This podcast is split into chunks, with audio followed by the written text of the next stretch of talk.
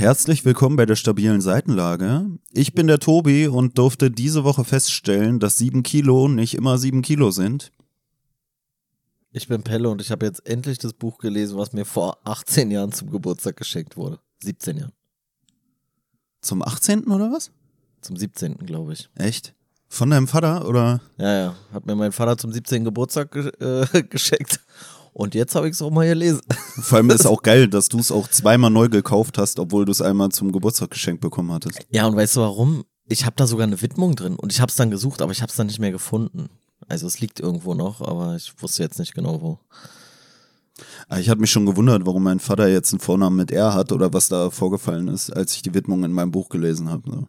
Nee, so, aber ja. äh, also du, du hast das Geburtstagsgeschenk irgendwie verdödelt.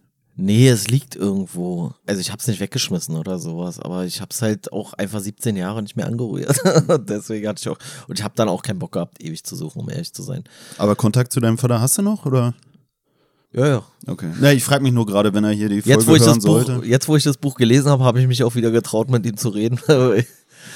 weil ich immer Angst hatte, dass er mich vielleicht nach dem Buch fragt, so, weißt du? Nee. Na, ich finde es auch lustig, weil meine Mutter, also ich meine, wir sind ja verwandt miteinander und meine Mutter äh, meinte auch zu echt, mir. Echt, sind wir, ja. Na, für die Hörer wollte ich es ja. nochmal sagen. Ähm, meine Mutter meinte auch zu mir, dass dein äh, Vater das früher gelesen hat zur Jugendzeit und so. Hatten wir, glaube ich, sogar schon mal drüber geredet. Ja, ich glaube, da haben es irgendwie gefühlt alle gelesen. Also zu, also ich glaube, deine Mutter hat es auch gelesen, meine Mutter hat es, glaube ich, auch gelesen, oder ich bin mir sicher, dass meine Mutter das gelesen hat. Das ist halt irgendwie so ein, zur damaligen Zeit so ein Kassenschlager gewesen, sag ich mal. Vor allem, wir haben jetzt noch gar nicht gesagt, worum es geht, wa? ich habe vorhin noch gemeint, wollen wir vielleicht doch vor äh, den Catchphrases erstmal. Nee, wir machen es einfach, wir machen es einfach spannend und sagen den Buchtitel erst ganz am Schluss. So, weißt du, vorher könnt ihr euch ausmalen, worum es vielleicht geht.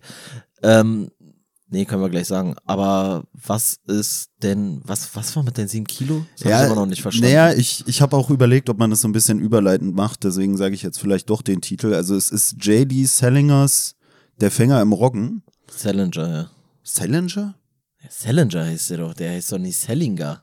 Was hast du gesagt? Ich würde sagen Sellinger. Salinger würde ich sagen, aber ist ja auch scheiße. Okay. Macht's wie ihr wollt, Hauptsache ihr schreibt richtig. J.D. Sellinger. Achso, ich dachte, du buchstabierst den Nachnamen mit J.D. das schon, ey. Nee, äh, ja, sagen wir mal, es passt ein bisschen hier in dem Buch geht es ja irgendwie um, um so einen, ich sag mal, so einen, so einen jungen Herrn, der irgendwie langsam so in so ein Alter kommt, wo man vielleicht zum Erwachsenen reift oder so. Und äh, genauso ist es ja bei mir auch. Also in dem Buch geht es um 16-Jährigen. Ich bin jetzt schon 27 geworden, aber. Aber noch immer nicht reif. Jetzt wohne ich ja komplett alleine. Und wenn du komplett alleine wohnst, ich habe die Tage versucht, Wäsche zu waschen. Und war erfreut, wie viel in die Waschmaschinentrommel reingepasst hat. Hab die dann gestern angeschmissen, schön zwei Stunden 40 hab die dann aufgemacht und habe mich gewundert, warum die Sachen noch alle so nass sind, hab geschleudert, hab direkt nochmal geschleudert, weil ich wusste, einmal schleudern wird nicht reichen. Und dann habe ich sie doch rausgenommen und dann schon festgestellt, wie viele Wäscheständer ich brauchte für die Wäsche. Ich habe drei Wäscheständer voll gemacht mit einer Waschmaschinenladung, weil da war eine Decke drin, Bettbezug, Spannbettlaken, ja, ja, Handtücher und und und. Und ähm, hab das alles aufgehängt, hab schon gemerkt, direkt nach fünf Minuten, dass da irgendwelche Pfützen entstehen, hab die dann versucht, bestmöglich mit Schmutzwäsche äh, trocken zu machen, diese Pfützen. Aber dann bin ich auf eine Party gegangen. Und dann kam ich später von der Party wieder und bin schon wieder in Pfützen getreten und dann habe ich mit meinem Handy mit der mit der Taschenlampe ähm, diese Pfützen ein bisschen untersuchen wollen, um die besser wegwischen zu können. Und dann hatte ich einfach mal ein richtiges Ameisenvolk unter meinem Wäscheständer. Ich hatte da wirklich hunderte Ameisen, die am Wäscheständer langgelaufen sind, weil mir dann aufgefallen ist, dass eine der Schmutztücher, was ich genommen habe, um aufzuwischen, war noch von meinem 27. Geburtstag und kam irgendwie mit Kuchen in Kontakt. Und ich habe einfach meinen Boden mit einem Kuchentuch aufgewischt. Ich weiß gar nicht, wo die scheiß Ameisen herkamen. Aber was hat's jetzt mit den sieben Kilo zu tun? Naja, steht drauf sieben Kilo, aber die sollten, also es waren keine sieben Kilo, aber es war doch ganz schön viel Volumen, was ich da reingepresst habe. Das war das Problem, deswegen konnte das Wasser nicht ablaufen. Und jetzt ah. habe ich mir ah. gedacht, wenn weniger als sieben Kilo zu viel sind für die Waschmaschine, sind dann mehr als sieben Kilo vielleicht nicht unbedingt zu viel, was wiederum heißen würde, ich kann vielleicht meine Gewichtsdecke in der Waschmaschine waschen. Okay, das war eine verdammt. Mit dem Obstlappen da. Nee, aber das war ekelhaft mit den Ameisen. ja, es war auch eine verdammt lange Erklärung. Hast du, also, hast, hast du schon mal Ameisen in der Wohnung gehabt? Ich hatte das noch nie. Ich wohne im Erdgeschoss. Ich habe mich gewundert, wo die herkamen. Also, das war wirklich crazy. Okay, wir hatten schon mal Ameisen in der Wohnung, weil mein Bruder Ameisen gehalten hat, aber sonst. Es ist auch, ist auch nach wie vor ein stranges Hobby, ne? Also Ameisen finde ich echt mega sinnlos in der Wohnung zu haben, so, also so als Ameisenfarm oder so. Aber ist egal. Ich glaube, ich Jeder, habe die jetzt in der. Spülmaschine, äh, in der Waschmaschine. Also ernsthaft. Hatten wir jetzt eigentlich auch den Titel gesagt hier von dem Buch? Ja, ja, ich hab's so gesagt. Ich hab's gesagt. Ich Ah, hab okay. gesagt, äh, Finger im Roggen. Ja, willst du noch irgendwas sagen zu dieser Vorgeschichte mit dem, mit dem Bucherhalt oder so? Mit dem Bucherhalt? Nein, dass du es bekommen hast da von deinem Vater oder so. Ja, hab ich doch jetzt schon gesagt, Alter. Was soll ich denn dazu? äh, Meinst du, das Nee, hat jetzt so. ich hatte Ich noch, kann mich ja schon kaum noch erinnern. Ich hatte 17 noch Jahre gesehen, her. dass das Buch hier so ein bisschen so ein Skandalbuch war. Ich denke, da werden wir ja sowieso im Talk noch ein bisschen drauf eingehen, ne? Echt, ja. Ja, Also ich werden wir hab- darauf eingehen. Nein, ich hatte so gelesen, dass es äh, wegen der, der Schreibweise oder so, weil die Ja, so leicht ich vulgär war, Ja, irgendwie das kann ich verstehen. sogar verboten war im englischsprachigen Raum. Okay. Ja, Also ist von drauf ein. 1951, deswegen kommt aus einer anderen Zeit. Weiß nicht, willst du in die Zusammenfassung direkt reinstarten oder? Ja, können wir ja machen. Ähm, ja, also wie Tobi schon vorhin erwähnt hat, es handelt von einem 16-, 17-jährigen äh, jungen Mann, der gerade zum wiederholten Male von der Schule fliegt, weil er wieder in diversen Fächern durchgefallen ist und macht sich da auch so ein bisschen so einen Kopf, aber auch nicht zu sehr einen Kopf, nur so ein bisschen. Der ist in so einem Internat oder sowas, also so, wo man höchstens übers Wochenende dann mal zurückfährt. Und weil er dann irgendwie keinen Bock mehr hat, da in der Schule noch rumzuhängen, obwohl er da eigentlich noch bis Mittwoch bleiben sollte, haut er dann am Wochenende schon ab und äh, fährt mit seinem Geld, was er da irgendwie sich zusammengespart hat und verkauft noch eine Schreibmaschine vorher, die er da an irgendeinen Mitschüler verkauft und fährt mit diesem Geld dann halt nach New York und verlebt dann da so das Wochenende, also mietet sich in irgendeinem billigen Hotel ein, zieht da um die Häuser, hat Kontakt mit einer Prostituierten, besäuft sich in irgendwelchen Bars, in die er eigentlich noch gar nicht rein dürfte. Also zum einen, weil der Alkoholkonsum in den USA ja ab 21 erst erlaubt ist und zum anderen, weil das auch so ein bisschen, ja, so zwielichtige Kneipen sind, sage ich jetzt mal. Und was sich so durch das ganze Buch zieht, ist im Prinzip, dass er die Welt als sehr verlogen und affektiert wahrnimmt, traut den Leuten nicht so richtig über den Weg, ist auch unzufrieden mit seiner eigenen Situation, findet nicht so richtig seinen Platz im Leben, weiß nicht, was er mit der Schulbildung soll, die ihm da angeboten wird, hat nicht das Gefühl, dass ihm das irgendwie was bringt, ist so ein bisschen orientierungslos und das, ähm, was ihn aber so sehr berührt, weil ihn die meisten Sachen eigentlich wirklich abstoßen, ist seine kleine Schwester und er fasst dann auch irgendwann den Entschluss, dass er eigentlich abhauen will. Also er will mit dieser ganzen Welt da nichts mehr zu tun haben, will irgendwo in die Einsamkeit gehen. Aber was er auf jeden Fall noch machen möchte vorher, ist sich von seiner kleinen Schwester verabschieden. Und die besucht er dann auch nachts, als seine Eltern gerade irgendwie ähm, bei irgendeiner Abendveranstaltung sind und redet mit ihr und will ihr das aber auch nicht so richtig sagen. Und sie konfrontiert ihn damit, dass er immer alles beschissen findet. So, also das sagt er auch oft so, er hasst das und er mag das nicht und das findet er verlogen und so weiter und so fort. Und er sagt, das stimmt doch aber gar nicht so. Es gibt doch auch Sachen, die ich gut finde. Und dann sagt sie, ja, dann nenn mir mal eine. Und dann fällt ihm erstmal lange nichts ein und dann sagt sie, ja, was ist denn, was, was möchtest du denn gerne sein? Und daraufhin, nach Überlegen, äußert er dann ja, so eine, so eine Phrase aus so einem Gedicht oder so einem Kinderlied. Und da sagt er, er wäre gerne der Fänger am Roggen. Also, dass er gerne derjenige sein möchte, der während Kinder an so einem Roggenfeld spielen, was am Rande von so einer Klippe ist, dann möchte er am Rande dieser Klippe stehen und möchte die Kinder davor bewahren, in diesen Abgrund zu fallen.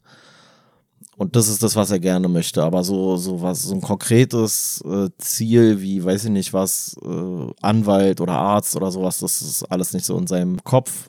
Die Eltern kommen dann auch nach Hause, er möchte aber mit denen erstmal gar nicht irgendwie was zu tun haben und schleicht sich dann raus, als sie gerade nicht aufpassen, so dass er, dass sie gar nicht mitkriegen, dass er da war.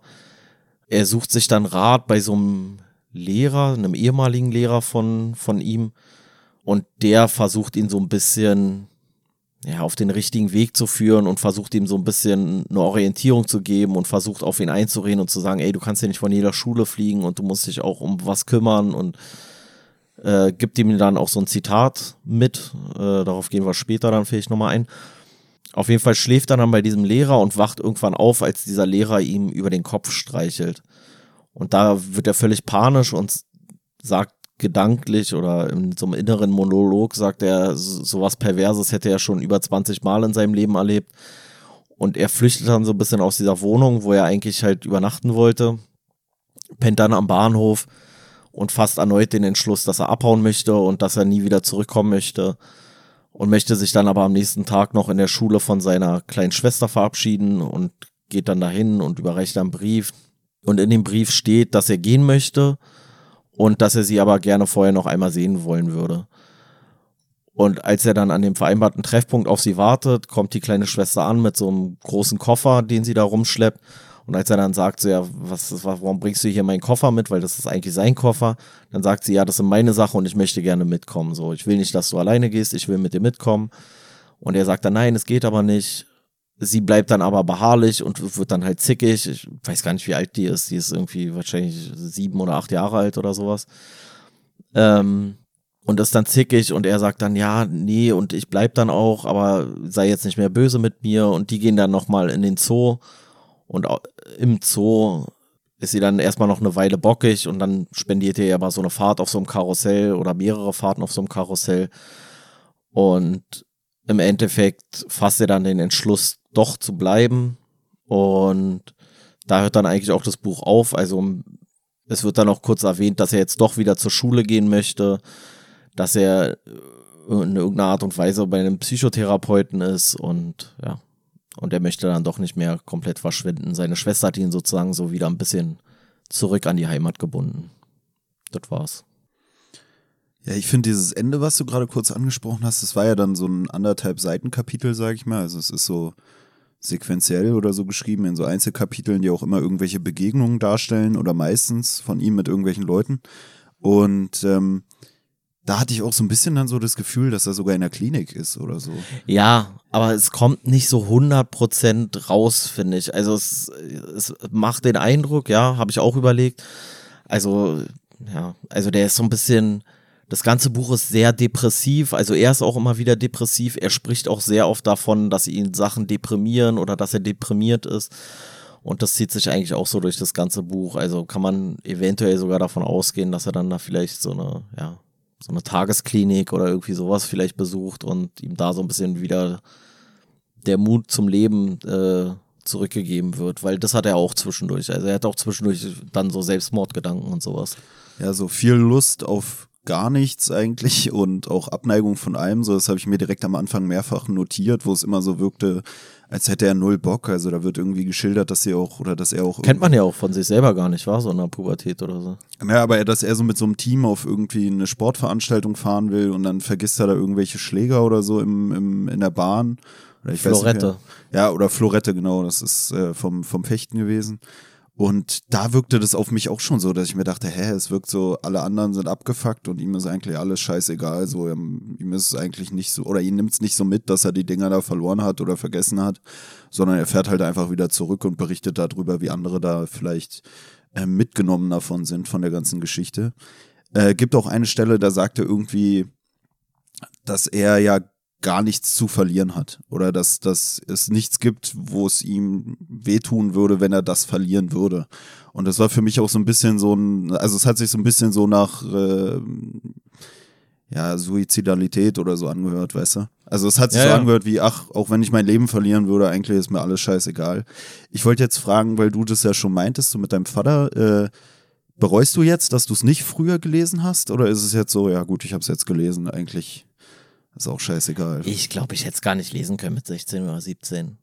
Also ich muss auch sagen, das kann man ja grundsätzlich zum Buch sagen, ich finde es sehr, sehr anstrengend geschrieben teilweise. Ich weiß nicht, wie es dir ging, aber mir gingen bestimmte Floskeln ziemlich schnell auf den Sack, sodass ich das Buch niemals zu Ende gelesen hätte. Und ich finde eigentlich, also für mich haben eigentlich die letzten, sage ich mal, vielleicht 30 Seiten oder sowas, die haben für mich das Buch eigentlich erst lesenswert gemacht. Und vorher war es schon für mich, also es sind insgesamt 260 Seiten oder sowas. Und vorher fand ich es schon dann auch sehr, also mit sehr viel Wiederholungen und ich fand es auch sehr ausschweifend. Und manche Floskeln gingen mir wirklich hart auf den Sender, ey. Also äh, dieses oder so. Also er beendet viele Sätze mit einem oder so.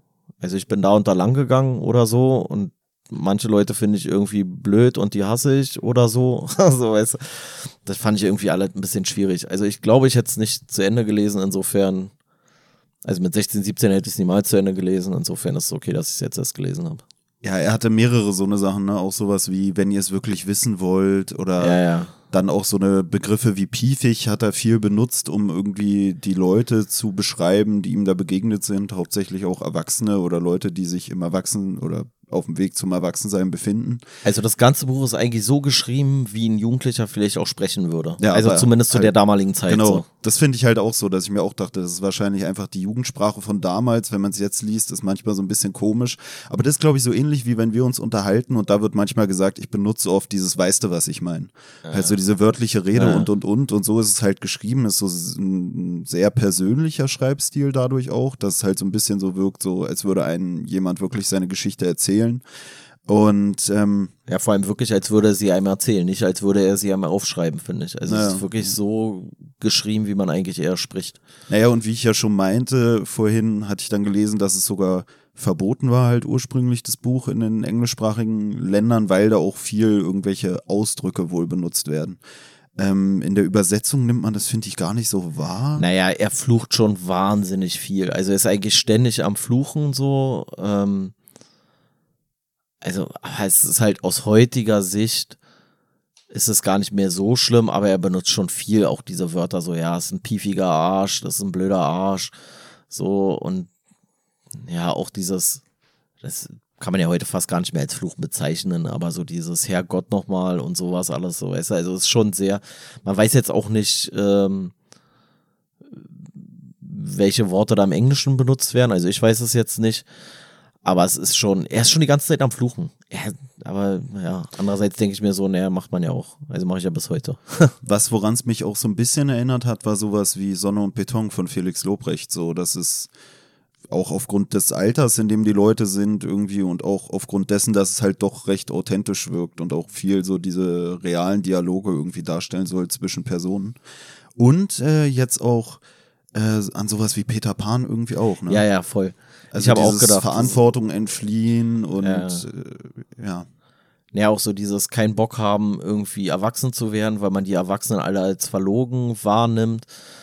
Und zwar in Bezug eigentlich auf fast alles. Also alles nimmt er so ziemlich als verlogen wahr, so. Also ist auch so viel.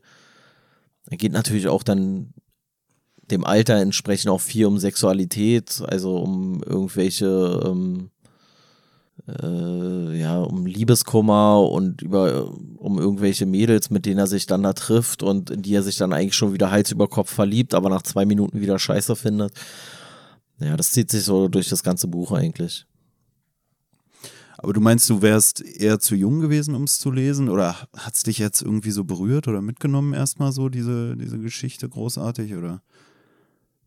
Ja, also von der Sache her ist es natürlich schon ein Buch, was ja eher in so ein, es ist ja eher ein Jugendroman, würde ich sagen. Und ist da schon angesiedelt, aber mich hat sowas halt einfach in dem Alter nicht interessiert. Hat mich gar nicht interessiert, so ein Quatsch. Na, für mich ist es so, dass ich mir. Und, heut, und heute habe ich es mit ein bisschen so, eigentlich so Bedauern gelesen und so, ja, schon ein bisschen sentimental auch, muss ich sogar gestehen.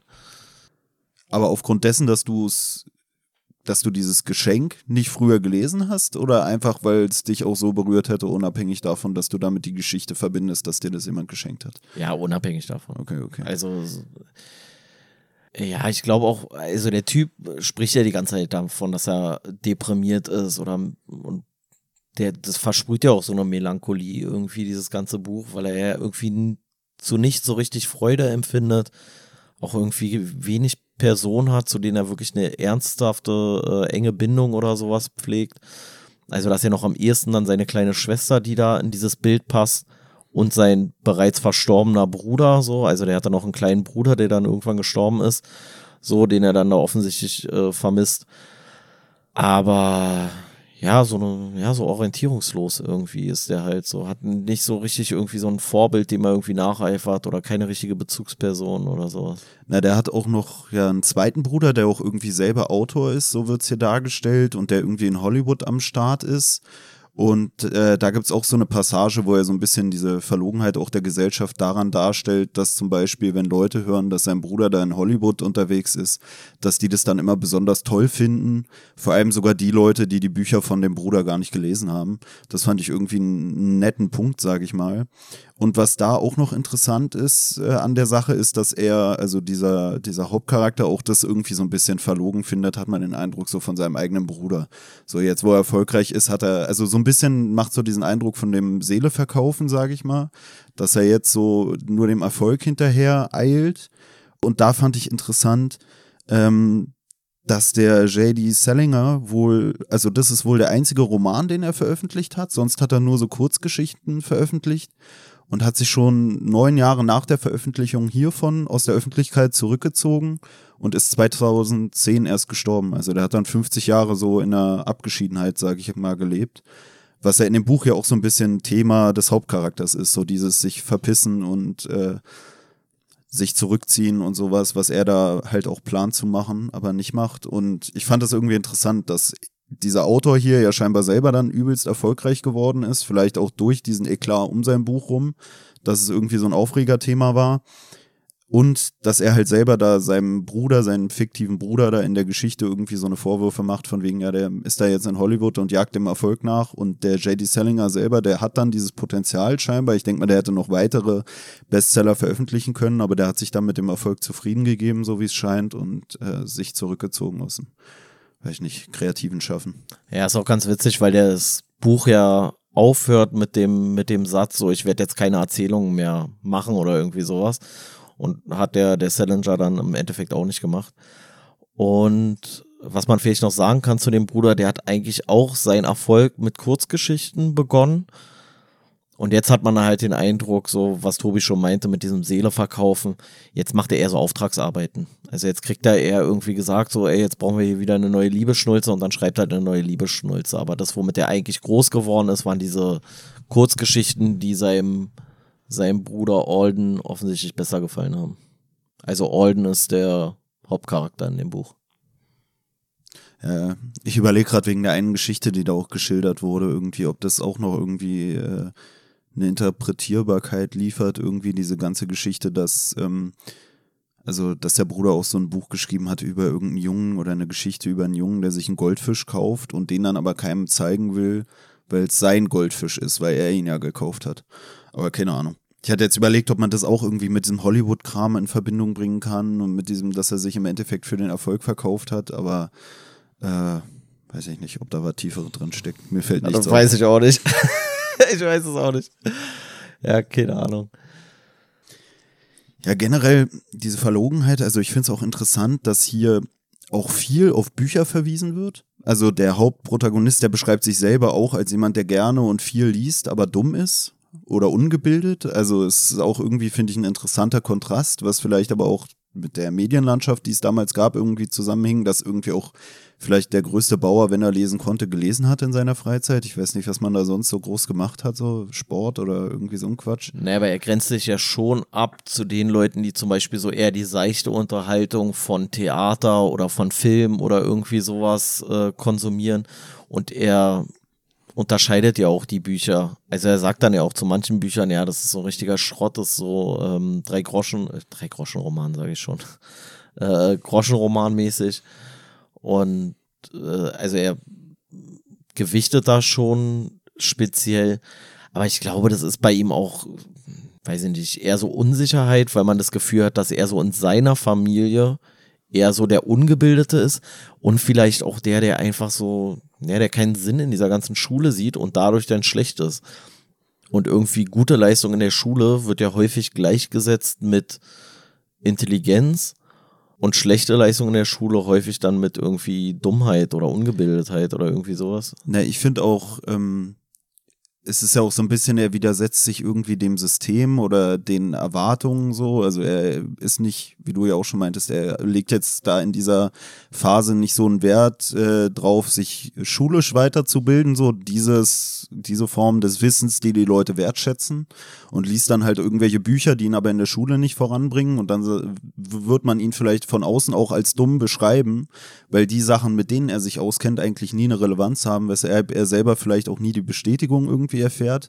Und gleichzeitig ist auch diese Unzufriedenheit mit sich selbst vielleicht auch wieder einfach so ein Symptom von seiner Depression, in der er da drin ist, ne? Diese Selbstkritik und äh, sich, ja, wie er es ja eigentlich hier auch macht, so irgendwelche Vorwürfe sich selber machen oder sich selbst als doof bezeichnen oder ähnliches.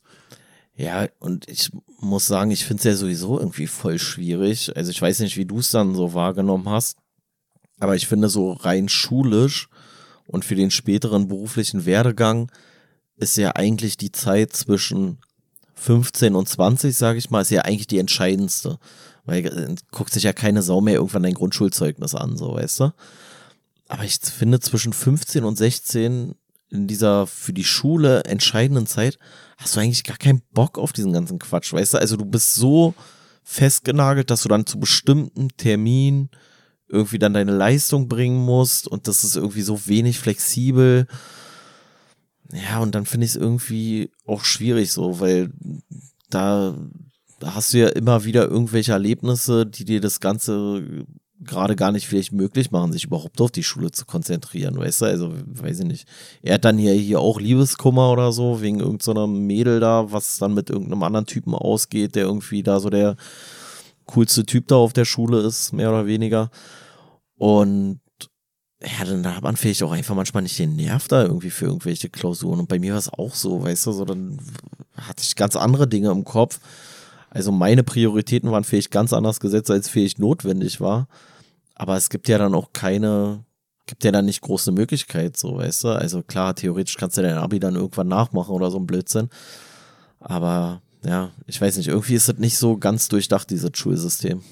Ja, an sich sehe ich es genauso. Ich äh, für meinen Teil denke immer, ich habe mich da eigentlich gut durchgemogelt, würde ich selber auch so sagen.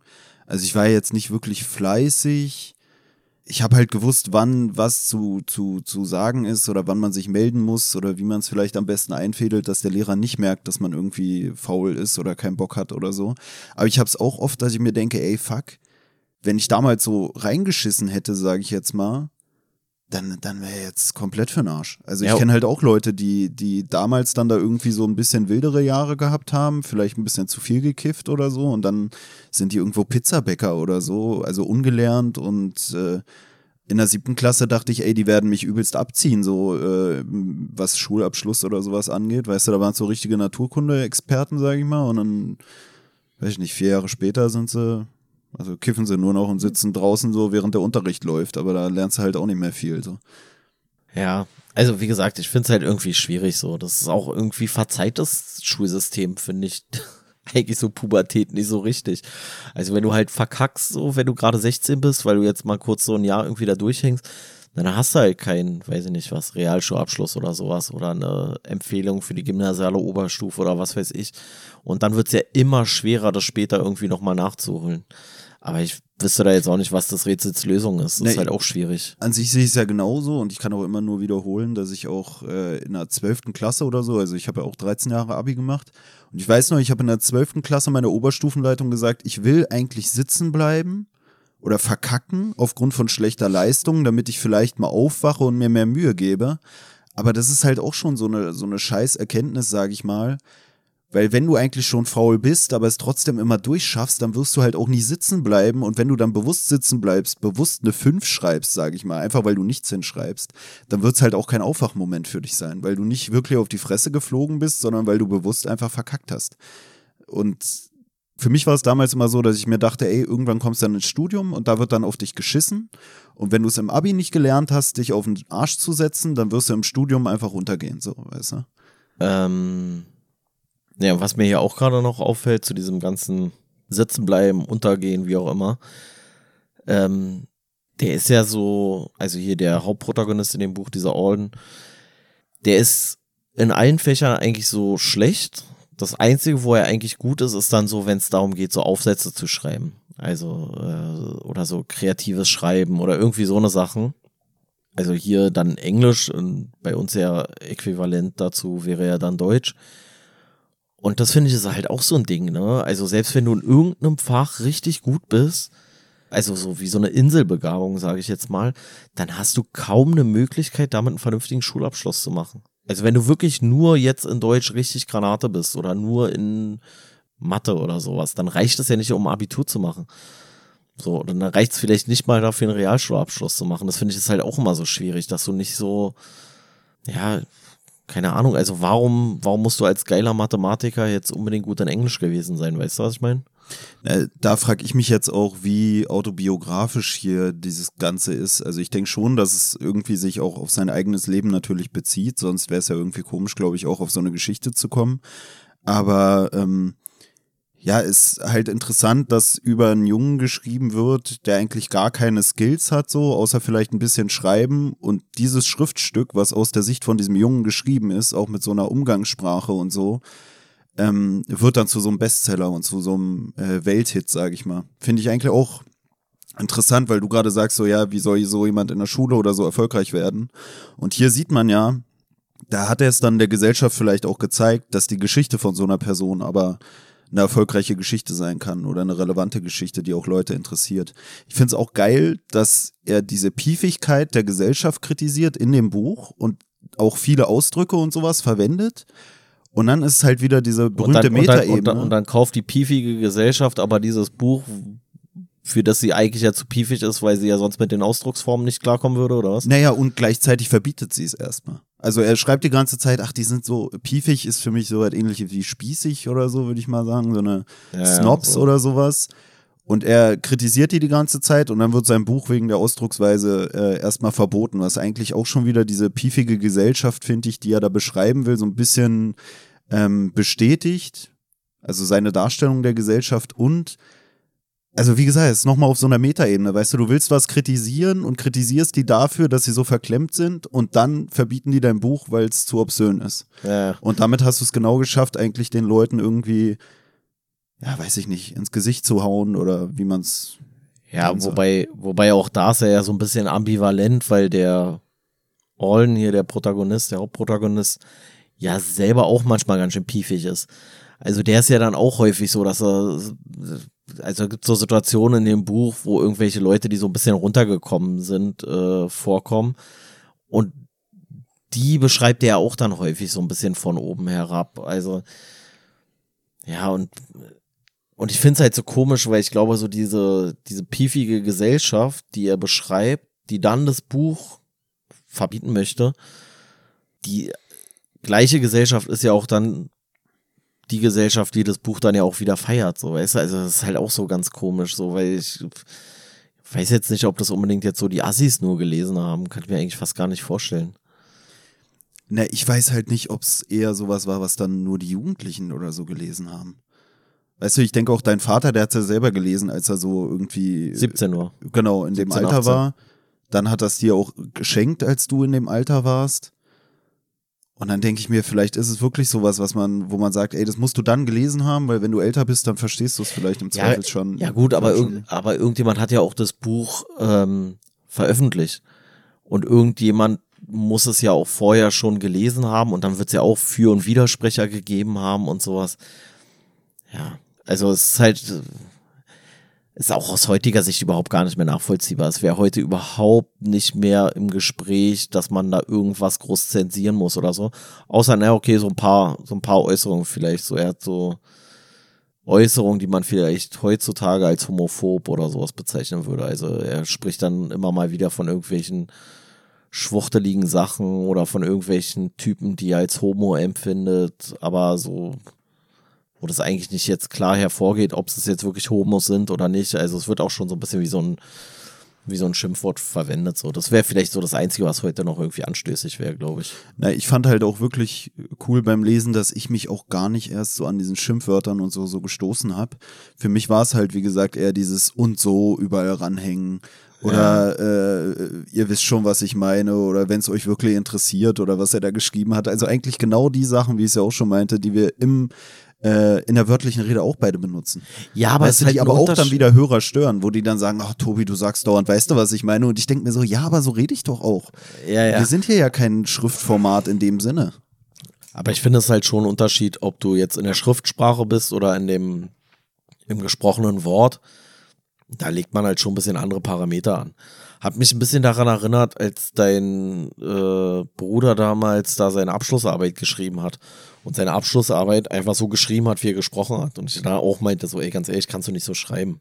So redest du, aber so schreibt man dann halt nicht. So, weißt du, also muss schon ein bisschen, also so ein bisschen äh, hätte man dann schon darauf achten können, dass man jetzt nicht zu viele Wortwiederholungen hat oder so.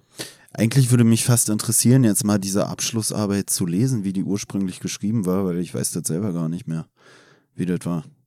Also es ist für mich eigentlich sowas ähnliches, habe ich letztens wieder drüber nachgedacht, mein Kumpel mit seinem PDF über sich selbst. So ein paar Sachen gibt es, wo ich mir denke, eigentlich wäre es schon geil, die mal zu machen in so einem Podcast, aber es wäre vielleicht auch ein bisschen zu böse, sage ich mal. Dann lieber weiterhin nur unterschwellig auf meinen Bruder raufhacken. Ja, ich kann es dir jetzt auch gar nicht mehr sagen, was das war. Es waren halt Formulierungen, die du halt im Gespräch verwendest und die im Gespräch auch völlig in Ordnung sind, aber die man in der Schriftsprache jetzt halt und schon gar nicht bei so einer, in Anführungszeichen, wissenschaftlichen Arbeit irgendwie abliefern sollte. Das ist halt Quatsch.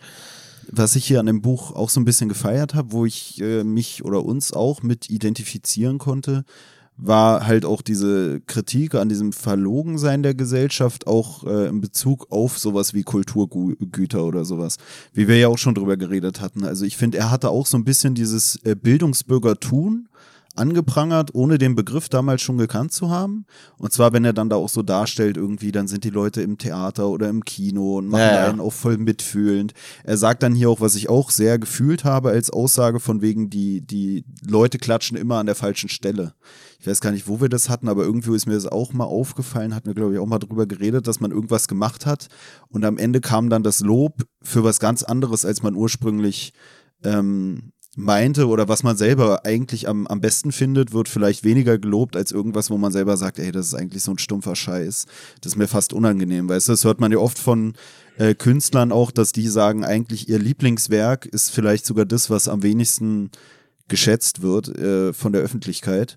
Und ähm, generell, also gibt's ja auch so eine Aussage von ihm, wo er sagt, ähm, dass wenn jemand viel Theaterwissen und so hat, dass es dann oft schwierig ist, rauszufinden, ob jemand dumm ist oder nicht. Also, dass man die Äh. Leute dann erstmal oft überschätzt. Und da muss ich wieder auf diese Party zurück, wo ich gestern war. Gott bewahre, ich muss zum Glück nicht physisch zurück.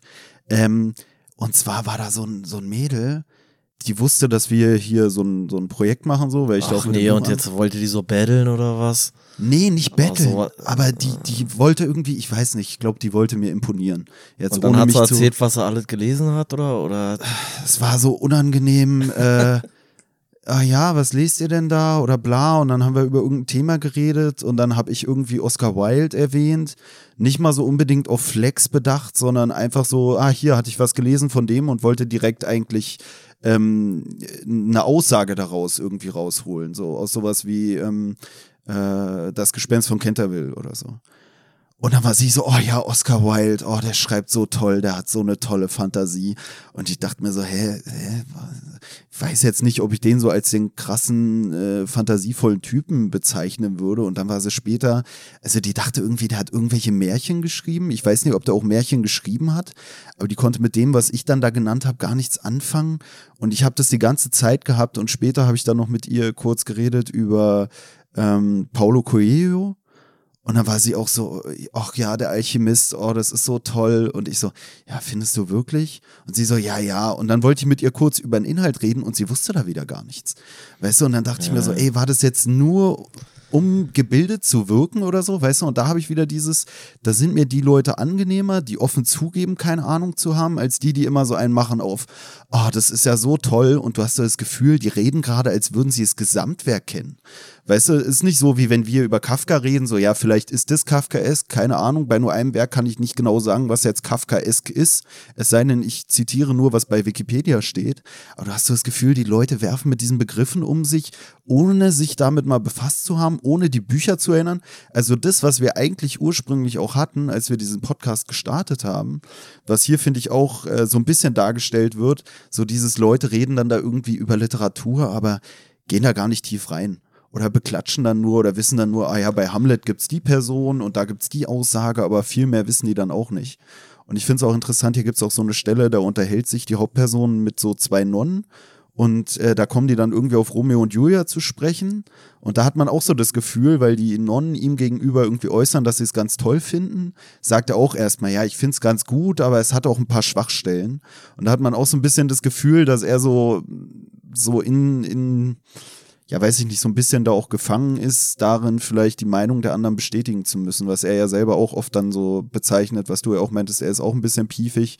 So diese Piefigkeit der anderen, dass die sich alle nur Honig ums Maul schmieren und eigentlich kaum noch einer sich traut, seine wahre Meinung zu sagen oder seine wahren Empfindungen irgendwas gegenüber zu äußern, weil alle sich nur angepasst irgendwie wie alle anderen verhalten. Jetzt habe ich viel gequatscht. Ja, jetzt hast du wirklich so viel gequatscht, dass ich jetzt erstmal ein paar Sachen reinstechen äh, muss nochmal. Also ich weiß es nicht. Vielleicht hatte sie wirklich keine Ahnung. Also hier deine komische Partybekanntschaft da. Ähm, was äh, Oscar Wilde genau geschrieben hat. Oder ich habe keine Ahnung, was er genau geschrieben hat. Aber ich könnte mir jetzt vorstellen, mit Märchen, vielleicht meinte sie dann auch sowas wie äh, Dorian Gray, weißt du, das Bildnis des Dorian Gray oder so, das ist ja so ein bisschen märchenhaft geschrieben, glaube ich. Also so die, die ganze Grundthematik ist ja so ein bisschen märchenhaft. Ähm, ansonsten weiß ich nicht, keine Ahnung. So, Gespenst von Canterville ist jetzt so richtig Märchen, eigentlich auch nicht so richtig, finde ich, aber ja, keine Ahnung. Also ich hatte das Gefühl, auch sie hat mir dann da irgendwas von irgendeinem Märchen erzählen wollen so und ich dachte mir so, hä, äh, für mich war das so, ist das nicht Gebrüder Grimm so? Also, ja, also so richtig kein Wissen von äh, Oscar Wilde und auch kein Wissen von dem, über den sie da gerade redet und denkt, ja. das wäre Oscar Wilde. Also ähm, ich fand es einfach nur, ja. Und das ist das, was ich generell immer so nervig finde, dieses, hatten wir ja auch schon drüber geredet, weißt du, eigentlich ist unser Konzept ja so ein bisschen auch, wir haben eigentlich keine Ahnung. Aber du triffst dauernd, wenn man das mal irgendwie erwähnt oder so. Dann triffst du lau lauter Leute, die von sich behaupten, sie hätten total viel Ahnung und du merkst nach zwei Minuten, ey, nach einem Jahr Podcast habe ich schon mehr Ahnung, als du in den letzten angeblich 20 Jahren gesammelt hast, so ungefähr. Ja, ja, das ist ja das Traurige. Äh, das ist richtig armselig, ja. Aber, und was ich noch sagen wollte, weil du vorhin diese Stelle meintest, wo er dann da irgendwie im äh, Theater ist und sich danach so ein bisschen, ja, mokiert über die Leute, die da aus dem Theater kommen und sich dann so für so gebildet halten und auf dem Bürgersteig vor dem Theater extra laut über das Theaterstück reden, um nach außen hin den Leuten zu zeigen, dass sie gerade im Theater gewesen sind. Da weiß man dann halt auch manchmal nicht bei den Leuten, konsumieren die eine bestimmte Sache, weil sie den Moment genießen, also den Moment im Theater oder den Moment in irgendeiner Kunstausstellung oder sowas, oder genießen sie eigentlich nur noch den Moment danach, wenn sie den anderen Leuten sagen können, dass sie da gewesen sind, damit sie dann den Moment genießen können, wo sie als die Person gesehen werden, die in der Oper oder im Museum oder wo auch immer den Moment genossen haben. War das, das, deutlich? Äh, ja, ja, ja, das äh, ist ja auch ein Thema, was wir schon öfter hatten und das passt für mich auch wieder zu Instagram. der, Jetzt zu der Party, wo ich gestern war. Ja, oder Party. Oder und zwar war ich da in der Küche und wollte wieder zurück Richtung Balkon. Und im Flur hat die Gastgeberin vorm Spiegel dann Fotos von sich gemacht und wir wollten da durch. Und dann war sie so, äh, wartet mal noch einen Moment. Und dann habe ich gesagt, den einen Moment, den du seit fünf Minuten versuchst festzuhalten. Weil ich mir dachte, du bist, auch, du bist auch so ein Bastard. Ja, okay. Du bist so ein richtiger ekliger, Alter. Wirklich. Ist aber ein geiler Spruch. Ja, es ist ja auch die Wahrheit, aber es ist halt trotzdem manchmal, Tobi, ich, ich gebe dir jetzt, ich gebe dir jetzt auch einen Rat mit. Manchmal muss man den Leuten auch die Illusion lassen, dass das, was sie da machen, gerade genau der richtige Weg ist, den Moment festzuhalten. Ich hatte auch neulich irgendwie, saß ich im. Eigentlich hat sie nur mich für einen Moment festgehalten, aber dieser äh, Moment ging, wie bereits erwähnt, fünf Minuten, Alter. ist kein nee, Quatsch. Nee, ich, ich, fand's, ich fand's auch neulich richtig geil. Ich saß da im, in meinem Stammcafé, hab mir da eine Pfeife gegönnt und äh, hab dieses Buch gelesen. Hab dieses Buch gelesen und dann war da so eine, so eine Troller da, irgendwas und war halt nicht viel los. Und dann hat die sich mit dem Shisha-Mann da unterhalten, so, und hat ihm so Urlaubsbilder gezeigt. Und ich kannte die nicht mal. Ich habe die noch nie, also ich habe die schon in meinem Leben schon ein paar Mal gesehen, aber ich habe mich noch nie jetzt richtig mit der unterhalten. Und dann hat die so Urlaubsbilder gezeigt, so, und dann hat sie mir die auf einmal auch gezeigt, weil ich so neben, nebenbei saß, mehr oder weniger. Und ich sag so, ja, okay, Alter, so, ja, da war ich alleine auf Mallorca und dann habe ich dann ein Fotoshooting gemacht, um den Moment festzuhalten. Und dann habe ich das Bild gesehen und habe gesagt, na, welchen Moment hast du denn da festgehalten, bitte? Weil auf dem Bild war einfach ganz bisschen Strand, ein ganz bisschen mehr Wasser und dann sie in 420 verschiedenen Outfits. Und ich habe gesagt, das ist doch aber keine Erinnerung. Woran ist denn das eine Erinnerung? An das Kleid? Nee, an meinen Urlaub. Ich sage ganz ehrlich, keiner weiß in zwei Jahren noch, ob das hier Timdorfer Strand ist, Mallorca, Balearen, was weiß ich was, Malediven, Mexiko. Das ist doch einfach nur Strand und Wasser. Das kannst du am Wannsee machen. So, Hast dich nicht eben nur über meine Aussage beschwert? Und Mann, aber die kannte ich doch nicht und die hatte nicht Geburtstag. Kann man sich auch mal, kann man sich, weil ich fand, ich fand so albern. die ich hatte auch nicht Geburtstag. Die hat einen Monat später ihren Geburtstag nachgefeiert. wo Was, ich wirklich? Auch so denke, ja, was soll der Quatsch? Wirklich jetzt? Ja. Ich Ich werde auch nicht nochmal zum Geburtstag gehen, auch weil Ich- ich nicht ich- mehr eingeladen werde Also nach ich, der Folge. also ich finde auch jeder erwachsene Mensch, der seinen Geburtstag mehr als eine Woche nachfeiert, also wenn du am Dienstag Geburtstag hast, feierst am Freitag nach, kein Problem. Aber wenn du es mehr als eine Woche machst, dann bist du ein komischer Vogel. Ey, da kann man wirklich sagen, was, was man will, oder? ja, Ist mir, das nicht eigenartig? also mir wurde ja eigentlich sogar schon vorgeworfen, dass ich nicht enthusiastisch genug meine Zusage in die Gruppe geschrieben habe. Also mir wurde ja schon geschrieben. Hast du nicht hier so, so, so einen komischen Tröten, so ein Tröten-Emoji gemacht, wo so ein Flitter-Dings da rausfliegt? Also Nee, ich hatte das gelesen, oder so? dass die Party stattfindet, habe aber nicht drauf reagiert, weil ich mir dachte, ja, okay, bin dabei. Dann hat sie mir geschrieben, hey Tobi, äh, kannst du vielleicht noch in die Gruppe schreiben, ob du jetzt dabei bist oder nicht? Und dann habe ich in die Gruppe geschrieben, bin dabei. Und dann hat sie mir irgendwie so gesagt, irgendwann, ja, äh, du hast da ja schon so irgendwie so wenig enthusiastisch in die Gruppe geschrieben. Und ich dachte mir so, was soll ich denn da reinschreiben? Weißt du, und dann, ich hatte dir das ja schon geschickt, aber dann haben die ernsthaft Aber du hättest doch auch noch diesen Guck mal, die Party den war Smiley mit den, mit den Herzaugen. mit den Herzaugen so hättest du machen können. Oder wahlweise dann halt auch, wenn du es halt wenig enthusiastisch rüberbringen willst, dann halt zu dem bin dabei noch den Kotz-Smiley. Ja, ich hätte auch hatte- gegangen. So.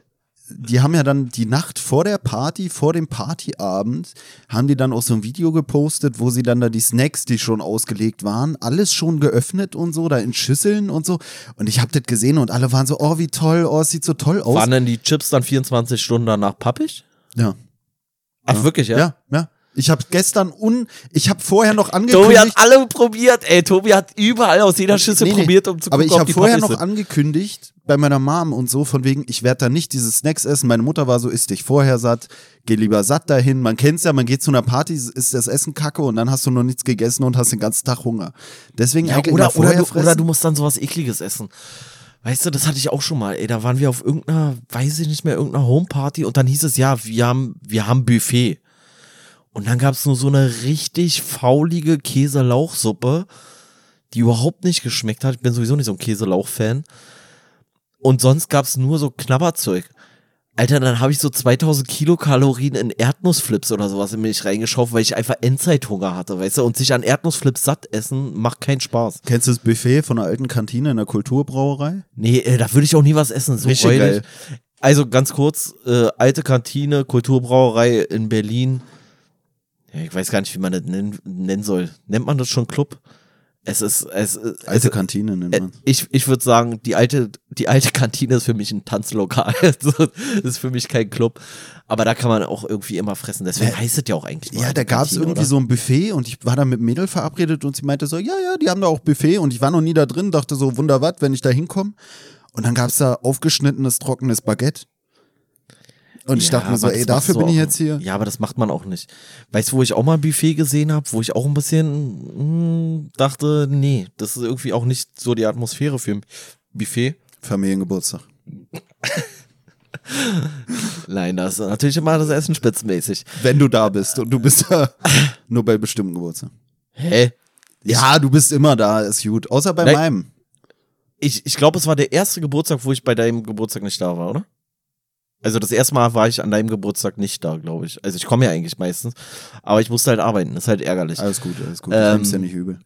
nee. Wir feiern ja auch besser in zwei Monaten nochmal nach, da Habt kannst ihr du auch- gerne kommen. Habt ihr auch, ja genau. Hast die Chips schon aufgemacht für in zwei Monaten? Na, ich hab die gestern mitgenommen.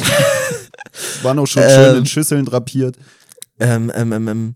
Ach so, ja, äh, da hatten wir einen Einsatz, war wirklich ein Einsatz, klingt jetzt so wie so eine Billow-Ausrede. Im Artemis. Also Artemis müsst ihr euch vorstellen, ist so ein Saunaclub hier in Berlin, wo man halt für den einen oder anderen Taler auch gleichzeitig noch äh, sich auf dem Zimmer mit einer jungen, hübschen Dame vergnügen kann.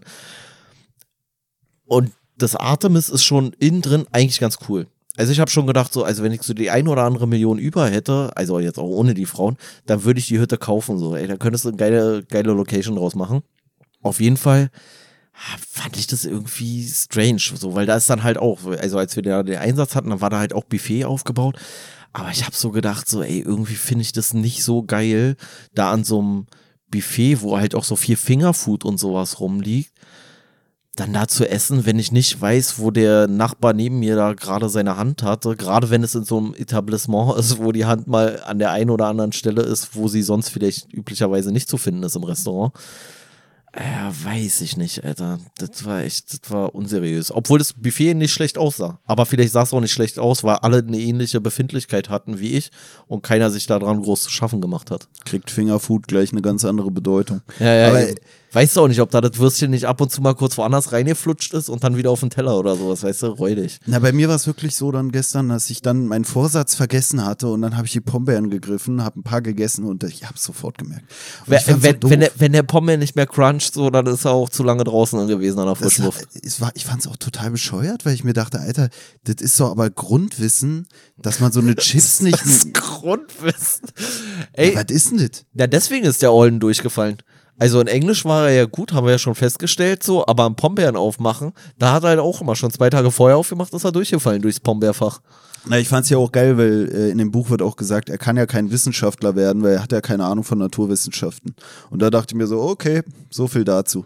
Weißt du, er könnte ja im anderen Bereich wissenschaftlich. Ach so, meinst du sein. jetzt so Sprachwissenschaften Ja. Es gibt ja noch sowas, andere ja, ja. Wissenschaften. Ich wusste nicht, dass du das nicht weißt. Deswegen wollte ich es jetzt Deswegen habe ich ja auch gerade gesagt, ey, du bist so ein arrogant. Du bist ein richtiger Piefke, Alter. Richtiger Piefke bist du. ach, komm. Schneiden wir raus. Äh, du kannst mich mal am Arsch lecken. Ja. Ja, wo du mich jetzt gerade als Piefke bezeichnet hast. Wusstest du, was ein Nietnagel ist? Ah, ich, Oh. ich kann mich jetzt wieder dran erinnern, dass es hier vorkam, irgendwie, weil es hier so eine komische Sequenz ist, wo er sich die Nägel schneidet. Aber nee, was ist das?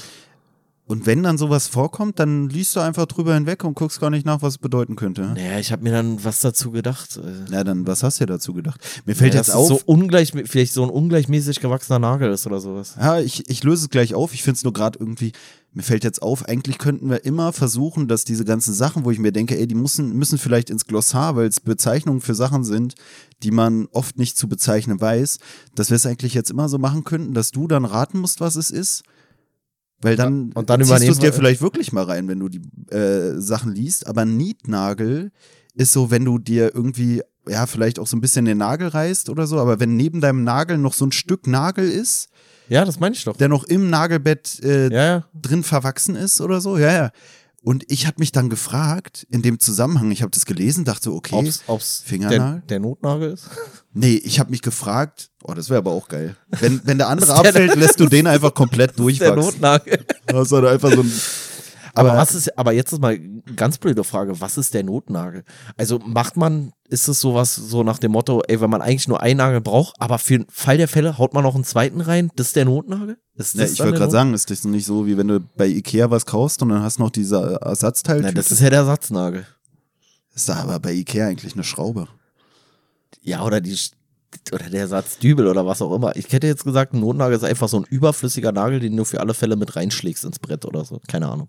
Ne, Ja, ja was oder irgendwie jetzt? einer, der dabei liegt oder den man irgendwie hat, um im Notfall irgendwas zu machen. Also es ist schon fast so eine genial Danebenfrage. Aber was bei mir hier durch den Kopf schwirrte, war bei dem Nietnagel, dass ich dachte, habe ich Niet- und Nagelfest, dieses Sprichwort immer falsch verstanden. Weil ich dachte immer, es bezieht sich auf Nieten und Nägel. Ja, wird es auch so sein, oder? Ja, war es auch. Ich hatte dann gegoogelt und dachte so, ey, was ist ein Nietnagel? Woher kommt Nietnagel? Weil ich dachte, vielleicht ist das auch irgendwie so gemeint, so der Nagel und ich dachte dann, Niet wäre vielleicht die Haut am Nagel und wie fest das zusammen ist. Nee, ist es nicht. Gut, dass wir das oder geklärt haben. Dann habe ich noch direkt einen, einen weiteren Glossareintrag, auch sehr wichtig, fast so wichtig wie der Nietnagel. Den ich ja wirklich praktisch finde zu gebrauchen. Also kannst du, man hat das ja wirklich oft und man weiß aber gar nicht, wie man das nennen soll. Man spricht ja eigentlich auch nie drüber, aber wenn man mal drüber spricht. Ey, aber ganz will, ehrlich, we- wenn, wenn du dann sagst, so, oh, ich habe da wieder Probleme mit meinem Nietnagel, keiner wird so richtig raffen, oder? Also ich meine, ich habe es mir dann hergeleitet aus der Erzählung da in dem Buch. Aber wenn mir einer gesagt, gesagt hätte, ich habe einen Nietnagel, so, dann hätte ich gesagt, ja, okay, kann auch so ein, kann auch ein fieser Nagelpilz sein, der so heißt oder so, keine Ahnung. ist eigentlich auch fast so ein piefiger Begriff, obwohl er eigentlich was beschreibt, was nicht piefig ist. Und das ist wahrscheinlich der Grund, warum man diesen Begriff eigentlich nicht kennt, weil keiner will über seine Nietnägel reden. Gleichzeitig ist Nietnagel selber aber auch so ein Begriff, den man nur kennt, wenn man so eine, so eine genierte Person ist oder wie Des, deswegen weiß ich wahrscheinlich auch nicht so richtig, was Feigwarzen sind. Das ist auch so was Ekliges irgendwie, oder? Das ist so, das ist auch so irgendwas ekelhaft geschlechtskrankheitmäßig, aber wie sieht so eine Feigwarze aus? Ich weiß es nicht. Ich glaube, ich habe da schon Sachen gesehen im Internet, Oh, hör auf. wo es nicht mal um, Thema. um medikamentöse Behandlung von irgendwelchen Geschichten ging oder so. Und dann dachte ich mir, warum wird sowas hier nicht von der Seite gelöscht? Ach, du weißt meinst du- jetzt hier so als, als sexueller Fetisch auf irgendwie Pornhub oder Ja, was? ja, ja. Dass da sowas einfach so zwischen den Videos war, die ganz nett Oh anzusehen Mann, Alter, jetzt hör doch mal auf, ey. Nee, aber Können wir bitte fortfahren? Warte, Es aber nur, dass ich mich dann frage, warum, also ab wann wird sowas gelöscht? Weißt du, wenn du bei YouTube irgendwie da deinen Mann, fauligen Arm zeigst, für jede, für jede Perversität gibt's einen Kink. Ach, äh, übrigens Kink. Ähm, hast du mitbekommen, dass Jan Böhmermann über seine Sendung ein Porno produziert hat? Hast du das mitbekommen? naja, habe ich doch gerade von geredet. Nee, der hat so ein, so ein total, also ich habe es mir nicht angesehen und das ist auch auf ZDF, äh, glaube ich, nur ganz kurz so angespielt worden, weil das ja zu hart ist fürs ZDF. Aber es ist so ein, ich weiß gar nicht, wie man das nennen will, ist so ein, so ein Queer-Porno, irgendwas. Also so zwei Männer, zwei Frauen und alle mit allen irgendwie so, keine Ahnung. Mega also, nice. also so Vierer, so, aber nicht, ja, nicht so, ja, Vierer halt irgendwie und irgendwie, ich weiß nicht, so politisch korrekt mäßig von irgendeiner Pornoproduzentin, die, die da irgendwas künstlerisch, keine Ahnung. Ich hab's mir noch nicht reingezogen, so, ich glaube, ich mach's auch nicht, keine Ahnung. Ähm, ich fand's nur irgendwie komisch, komischen Gedanken, aber ey, jeder wie er will, so. Na, für mich passt so ein bisschen generell in diese Politik rein von ARD und ZDF, auch mit ihrem komischen Angebot ist, bei ist, YouTube. Ist über, ey, musst du dir mal vorstellen, das ist von GEZ-Gebühren gezahlt, dieses Porno, glaube ich, ne? Also ist ja von seiner Sendung. Und da denke ich so, Alter, jetzt ist auch mal, ja, also jetzt ist auch mal langsam gut, Alter. Jetzt muss von unseren, also es gibt tausend Pornos und da gibt's auch alles so, weißt du, also da, da gibt's doch auch irgendwelche Transgender-Geschichten so, da gibt's doch alles. Warum muss das ZDF jetzt ein Porno? Ich finde sowieso, öffentlich-rechtliche sollte nichts produzieren, was private Anbieter sowieso schon produzieren. Wofür es ja einen Markt gibt und was ganz normal nach marktwirtschaftlichen Prinzipien handelt, äh, funktioniert. Weil ich finde, das öffentlich-rechtliche ist ja eigentlich dafür da, ein Format zu schaffen, was nicht durch die Marktwirtschaft so abgedeckt wird. Weißt du, also so, was einfach nur einen Bildungsauftrag verfolgt oder sowas. Aber ist nicht das der Gedanke für mich dahinter nicht. so ein bisschen so, zum einen ist diese Kink-Sache äh, vernachlässigt in Pornografie und zum anderen auch eine weibliche Ja. Regisseurin bei Pornofilmen? Ja, da gibt's viele. Deswegen frage ich sie. Also- also- du bist da ja auch mehr drin. in Ja, ja, Thema. genau. Ich, ich bin da von uns beiden mehr drin. Nee, aber ähm, zum Beispiel, also äh, hier ähm, Sascha Gray, falls sie das was sagt, so, die hat ja auch so eine Pornofirma gegründet und ich glaube hier, ja, ich weiß nicht mehr, wie die heißt, äh, Jenna Jameson, glaube ich, die hatte dann, glaube ich, auch so eine richtig Big Pornofirma gegründet oder sowas. Also das, das gibt schon. Ich glaube, der, die Sache war eher irgendwie, dass man einen Film schafft, einen pornografischen Film schafft, der möglichst wenig äh, herabsetzend für die Frau ist und wo jeder mit jedem und alles total gleichberechtigt und so. Aber ich habe gedacht, ey, gibt doch für jede, gibt doch hier für jede Perversität gibt's doch irgendeinen Film, so weißt du, also muss doch das ZDF jetzt nicht machen. Perversität in Anführungszeichen. Na, für mich Ist ist, ja es schon, ist ja schon wieder King-Shaming.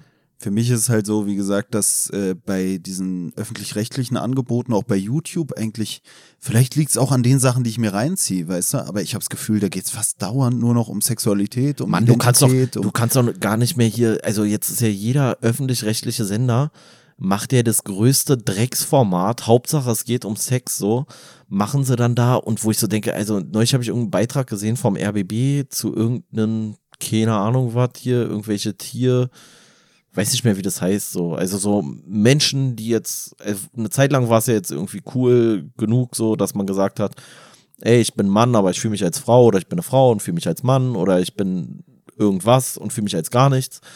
Und jetzt habe ich da neulich dann diesen Bericht gesehen, wo die sich halt so als Tiere gefühlt haben, wo dann so eine Olle gesagt hat, so, ja, äh, ich bin jetzt ein Wolf. So, wo ich so dachte, ja, nee, du bist kein Wolf, du hast einfach richtige Ding zu laufen, Madame, so. Aber das war dann irgendwie übers RBB produziert und das hatte auf YouTube irgendwie so 200 Aufrufe oder sowas und war aber schon seit über einer Woche draußen. Wo ich so denke, so, Alter, wenn der RBB, dann, warum produzieren die dann noch sowas? Es gibt ja dafür offensichtlich kaum Klientel, so weißt du, also. Ja, für, für mich bleibt daran immer nur so komisch, dass ich mir denke, woher weißt du denn, wie sich ein Wolf fühlt? Mann, aber woher weißt du denn, wie sich ein Mann fühlt? Oder eine ja, Frau? Ich ja oder genauso. so, weißt du, das ist ja. Ja, aber da, aber da wurde es mir dann wirklich, also da habe ich gedacht, vor allem die hat sich dann noch mit so einem Typen getroffen, der der Meinung war, er ist ein Drache. Ich habe gesagt, komm noch mal jetzt, komm noch mal, lass mal kämpfen hier. Ich mache hier gleich Siegfried den Drachen. Wir hatten da ja schon öfter drüber geredet, aber da ist auch so dieses Ding, dass ich es auch nicht verstehe, weil es ja eigentlich dem, äh, dem Feminismus zuwiderläuft, sage ich mal, wenn man eigentlich sagt, wir wollen, dass Frauen die gleichen Rechte haben wie Männer oder dass man nicht mehr sagt, ja, wenn du einen Handwerksberuf ausübst, dann bist du eigentlich ein Mann oder das ist was für Männer und so. Wenn du dann aber diese Identifikation so beliebig äh, machst, dass du ja aussuchen kannst, ob du dich als Mann oder als Frau fühlst und das wird dann oft mit irgendwelchen Klischeegeschichten verbunden, dann legst du ja eigentlich den Frauen, die sich als Frau fühlen, Stein in den Weg oder erzeugst in ihnen das Gefühl, entweder bin ich also wenn, wenn du auf eine Frau stehst, ja, dann muss ich vielleicht ein Mann sein. Ich kann ja nicht lesbisch sein. Vielleicht bin ich dann Mann. Ich mag ja auch Handwerk und was weiß ich. Und das verstehe ich halt daran nicht. Weißt du, weil das ja eigentlich diese Rollenbilder aufrecht erhält, dass man irgendwie dann eine bestimmten Charaktereigenschaft das Geschlecht zuordnet und sagt, ja, wenn du dominant bist und so, dann bist du ein Mann. Und damit bremst du die Frauen aus, die sich als Frau fühlen eigentlich und dominant sind, weil die werden dann ja nicht mehr in diese äh, weibliche Identifikationsrolle ge gepackt oder passen da nicht mehr zu. Ja, ich will dich da in deinem Redefluss auch gar nicht ja, stören, aber ich habe gar keinen Bock schon wieder auf diese nee, Kack ich, Identitätskacke. Ich habe da eigentlich aber, auch nicht so Bock drauf. Aber ein Rückgriff muss ich trotzdem noch mal machen. Wir haben nämlich in irgendeiner Folge drüber geredet, aber ich weiß nicht mehr in welcher, also über dieses ganze identitätspolitische Quatsch da, also in jeder zweiten Folge eigentlich. Ähm, aber da äh, habe ich ein Feedback bekommen, dass man sich nämlich gewünscht hätte, dass wir da jemanden zu Wort kommen lassen, der aus der entsprechenden Gruppe kommt. So. Ich war doch dabei. Als Transgender oder was? Nö, das geht, geht die doch nichts an. Aber nee. Wer, wie kommen die denn darauf, was wir, also zu welcher Folge wurde das gesagt und woher weiß die Person, dass wir uns da nicht dazu zählen? Das ist für mich die Frage. Ja, das hat sie wahrscheinlich so aus unserem, aus unserem Talk irgendwie äh, entnommen. Ist mir auch eigentlich relativ egal. Was ich nur lustig fand, ist halt eigentlich daran, dass ich gesagt habe, so, ja, aber warum muss man denn, nur weil man über irgendwas eine Meinung hat, auch immer denjenigen dann in dem Format zu Wort kommen lassen? Weil ich meinte dann auch so, also ich hatte mich dann so ein bisschen mit ihr auseinandergesetzt und habe gesagt, so, die Meinung oder eine andere Meinung zu dieser ganzen identitätspolitischen Sache hört man doch sowieso schon in allen, in allen Medienbereichen rauf und runter. Und da sage ich ja dann auch nicht, wenn irgendein Transgender-Mensch da irgendwie sagt, so, ja, nee, äh, da müssen die ganzen Heterosexuellen jetzt aber mal hier sich verändern oder so, dann sage ich ja auch nicht so. Jetzt musst du aber in dein Format noch einen Heterosexuellen holen, der sich männlich fühlt und biologisch männlich ist oder wie auch immer, keine Ahnung. Ähm, die Person aber selber hat sich nicht als äh, irgendwie eine nee, von der nee. angesprochenen Gruppe wahrgenommen. Nee, nee, hat, hat mich dann nur verwiesen auf irgendeinen auf irgendeinen Autor, aus dem ich aber auch nicht schlau geworden bin, der irgendwie aus diesem aus diesem Transgender-Ding da irgendwie kommt, so, aber äh, keine Ahnung. Ja, also ich bleib dabei, dann sollen dann sollen doch irgendwie die Leute, die sich angesprochen fühlen oder die sich so fühlen, als würde man über sie reden, sollen, also die können sich gerne von mir aus zum Dialog melden, habe ich kein Problem mit. Für mich ist halt nur das Komischste an der ganzen Sache, wie ich es ja schon gesagt habe, dass ich mich selber eigentlich auch nicht diesem gendergemäßen Ding nachfolgend als Mann identifiziere. Und deswegen finde ich es komisch, dass die sagt, wir müssen Betroffenen reinholen, wenn ich mich selber nicht nach meinem Gender nach meiner Rolle, nach meiner Geschlechtsrolle als Mann identifiziere eigentlich, sondern immer nur von anderen Leuten in diese Rolle reingesteckt werde, was ja eigentlich schon wieder sexistisch ist. Und ich finde es auch von Ja. der Person, kann ich auch sagen, ist doch Sexismus, dass sie sagt, wie, wieso nehmt ihr keinen mit, der betroffen ist oder mit rein, der betroffen Naja, ist, das ist ohne ja zu wieder- wissen, wie wir uns sehen. Ja, aber das ist ja wieder die Sache so, dass man halt doch Menschen danach kategorisiert, wie sie aussehen oder wie sie sich artikulieren oder in welchen Denkmustern sie stecken. Das ist ja dann das Problem. Die hat es auch gar nicht jetzt böse gemeint oder sowas, aber ich glaube, das war wieder so ein so ein, so ein, äh, ja, so ein Streben nach absoluter Korrektheit und ich habe gesagt, so ja, pff, also ich gucke mir das auch an, da an diesen komischen Autor, Autorin, keine Ahnung, äh, was sie mir dazu geschickt hat, so. Aber ich habe auch gedacht, so, ob ich davon wirklich ein Buch lesen will, weil da geht's dann wieder nur um diese Thematik, habe ich auch, glaube ich, keinen Bock drauf. Auch ein Satz, äh, der so ein bisschen in die Richtung passt, der hier auch in dem Buch fällt, ist irgendwie sowas von wegen, auch wenn ich ein Katholik wäre, wäre ich ja immer noch ich. So, weißt du, und wo ich mir auch denke, ich bin doch ich, egal als was ich mich jetzt identifiziere. Das- Ändert das dann meine Person, wenn ich auf einmal sage, ich identifiziere mich als was anderes, bin ich dann auf einmal ein anderer Mensch? Weil ja eigentlich an dieser Identifikation selbst, da sind ja eigentlich gar keine Eigenschaften groß dran gebunden, weil das wollen wir ja überwinden. Weshalb es ja wieder dieses ist, bin ich jetzt jemand anders, nur weil ich sage, ich fühle mich jetzt als, als Frau? Ist ja auch, ähm, also es kommt auch in dem Buch so ein bisschen zu tragen, also von der Warte her ist es jetzt gar nicht so weit hergeholt.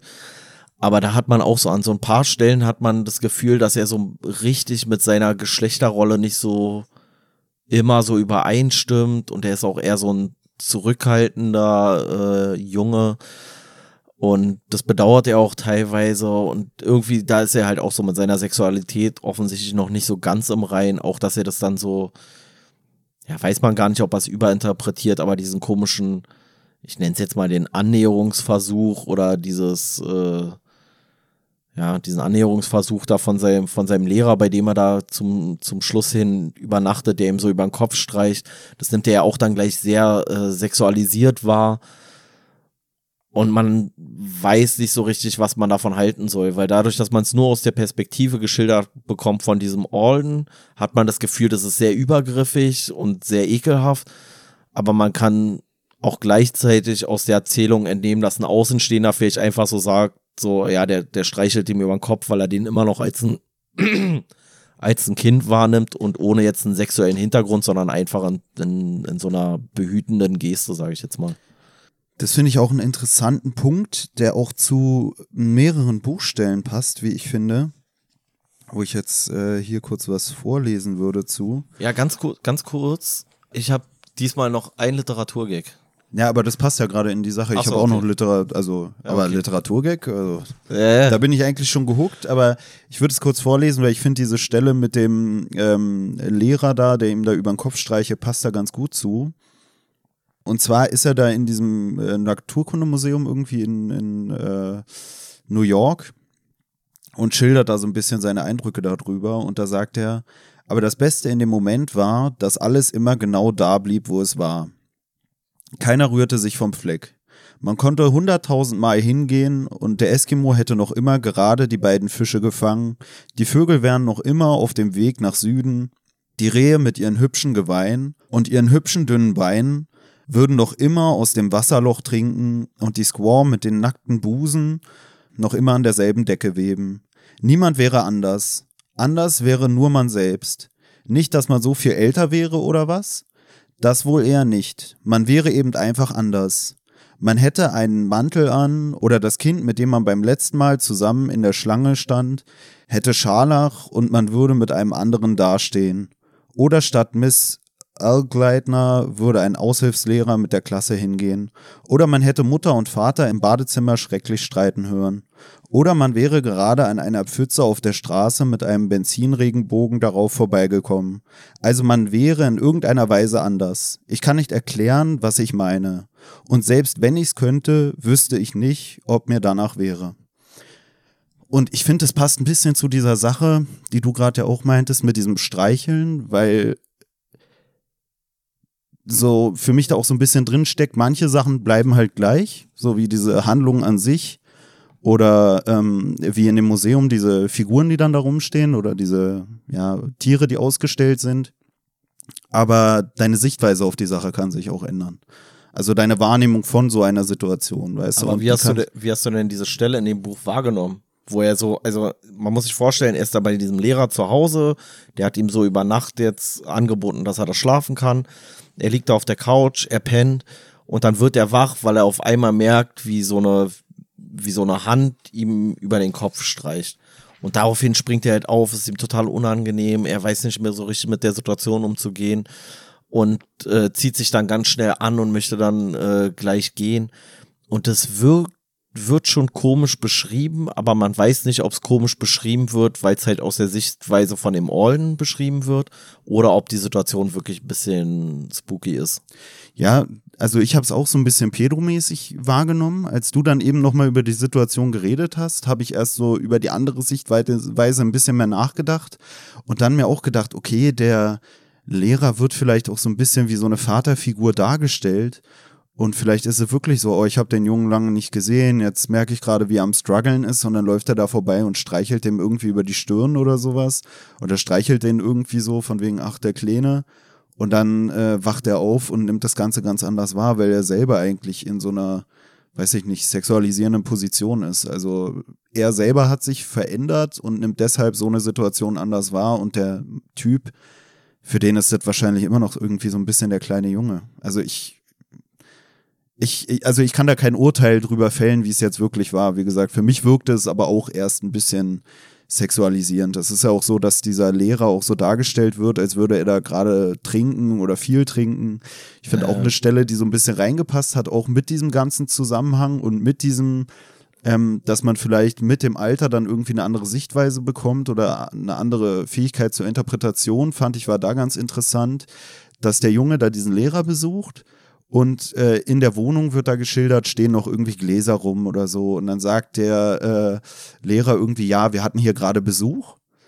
Und ähm, dann kommt die Frau irgendwie dazu und der Lehrer sagt irgendwie zu dem äh, Hauptcharakter so von wegen, ja, ach hier, die sieht gerade ein bisschen wild aus, weil die ist gerade aus dem Bett gekommen. Weißt du? Und da dachte ich mir so, da habe ich mich dann, habe ich dann so rein interpretiert, wir hatten gerade Besuch, überall stehen Gläser rum, wir hatten gerade Besuch, es ist Abend, die Frau kommt gerade aus dem Bett mit zerzausten Haaren. Kann natürlich sein, dass die die ganze Nacht durchgemacht haben, aber für mich war dann auch so ein bisschen, da habe ich dann so sexualisierend gedacht, dass ich dachte, hatten die da sowas wie so eine Swinger-Party oder so? Weißt du? Und Habe ich jetzt nicht so rausgelesen. Also ich, aber das ist ja auch wieder diese Interpretationsweise Ja, ja. von diesen Sachen. Und dann kommt später, dass er den streichelt und du denkst dir so, okay, der trinkt gern, der ist vielleicht auch so ein bisschen sexuell äh, unterwegs, sage ich mal, ein bisschen offener. Ja, also ich weiß es nicht. Aber das ist ja auch so eine, so eine Sache, die bisschen für Furore gesorgt hat rund um das Buch, also zum Erscheinungszeitraum damals, dass ja so generell so diese äh, sexuellen Geschichten so ein bisschen aufgeweicht sind. Also es geht ja hier auch ganz klar in dem Buch hervor, dass da halt so 16-, 17-Jährige sind, die außer, außerehelichen Sex haben, die sich irgendwo heimlich treffen und dann da Sex haben, warten, dass die Eltern weg sind, um irgendwie da miteinander rumzumachen und sowas. Und das ist ja alles, was, äh, was in den 50er Jahren noch ein Drama war, so, weißt du? Ja, ich habe noch Also eine so- Stelle, die finde ich auch gut dazu passt. Und zwar auch so zu diesem, eigentlich kannst du in allem vielleicht auch irgendwie was Negatives sehen oder jede Situation kann auch irgendwie zu einer, zu einer schlechten Situation, sage ich mal, werden. Und zwar wird hier gesagt, man kann einfach keinen Ort finden, der schön friedlich ist, weil es nämlich keinen gibt. Man meint zwar, es gibt einen, aber wenn man dann hinkommt und gerade nicht hinsieht, schleicht sich einer ran und schreibt dir Fuck you direkt unter die Nase.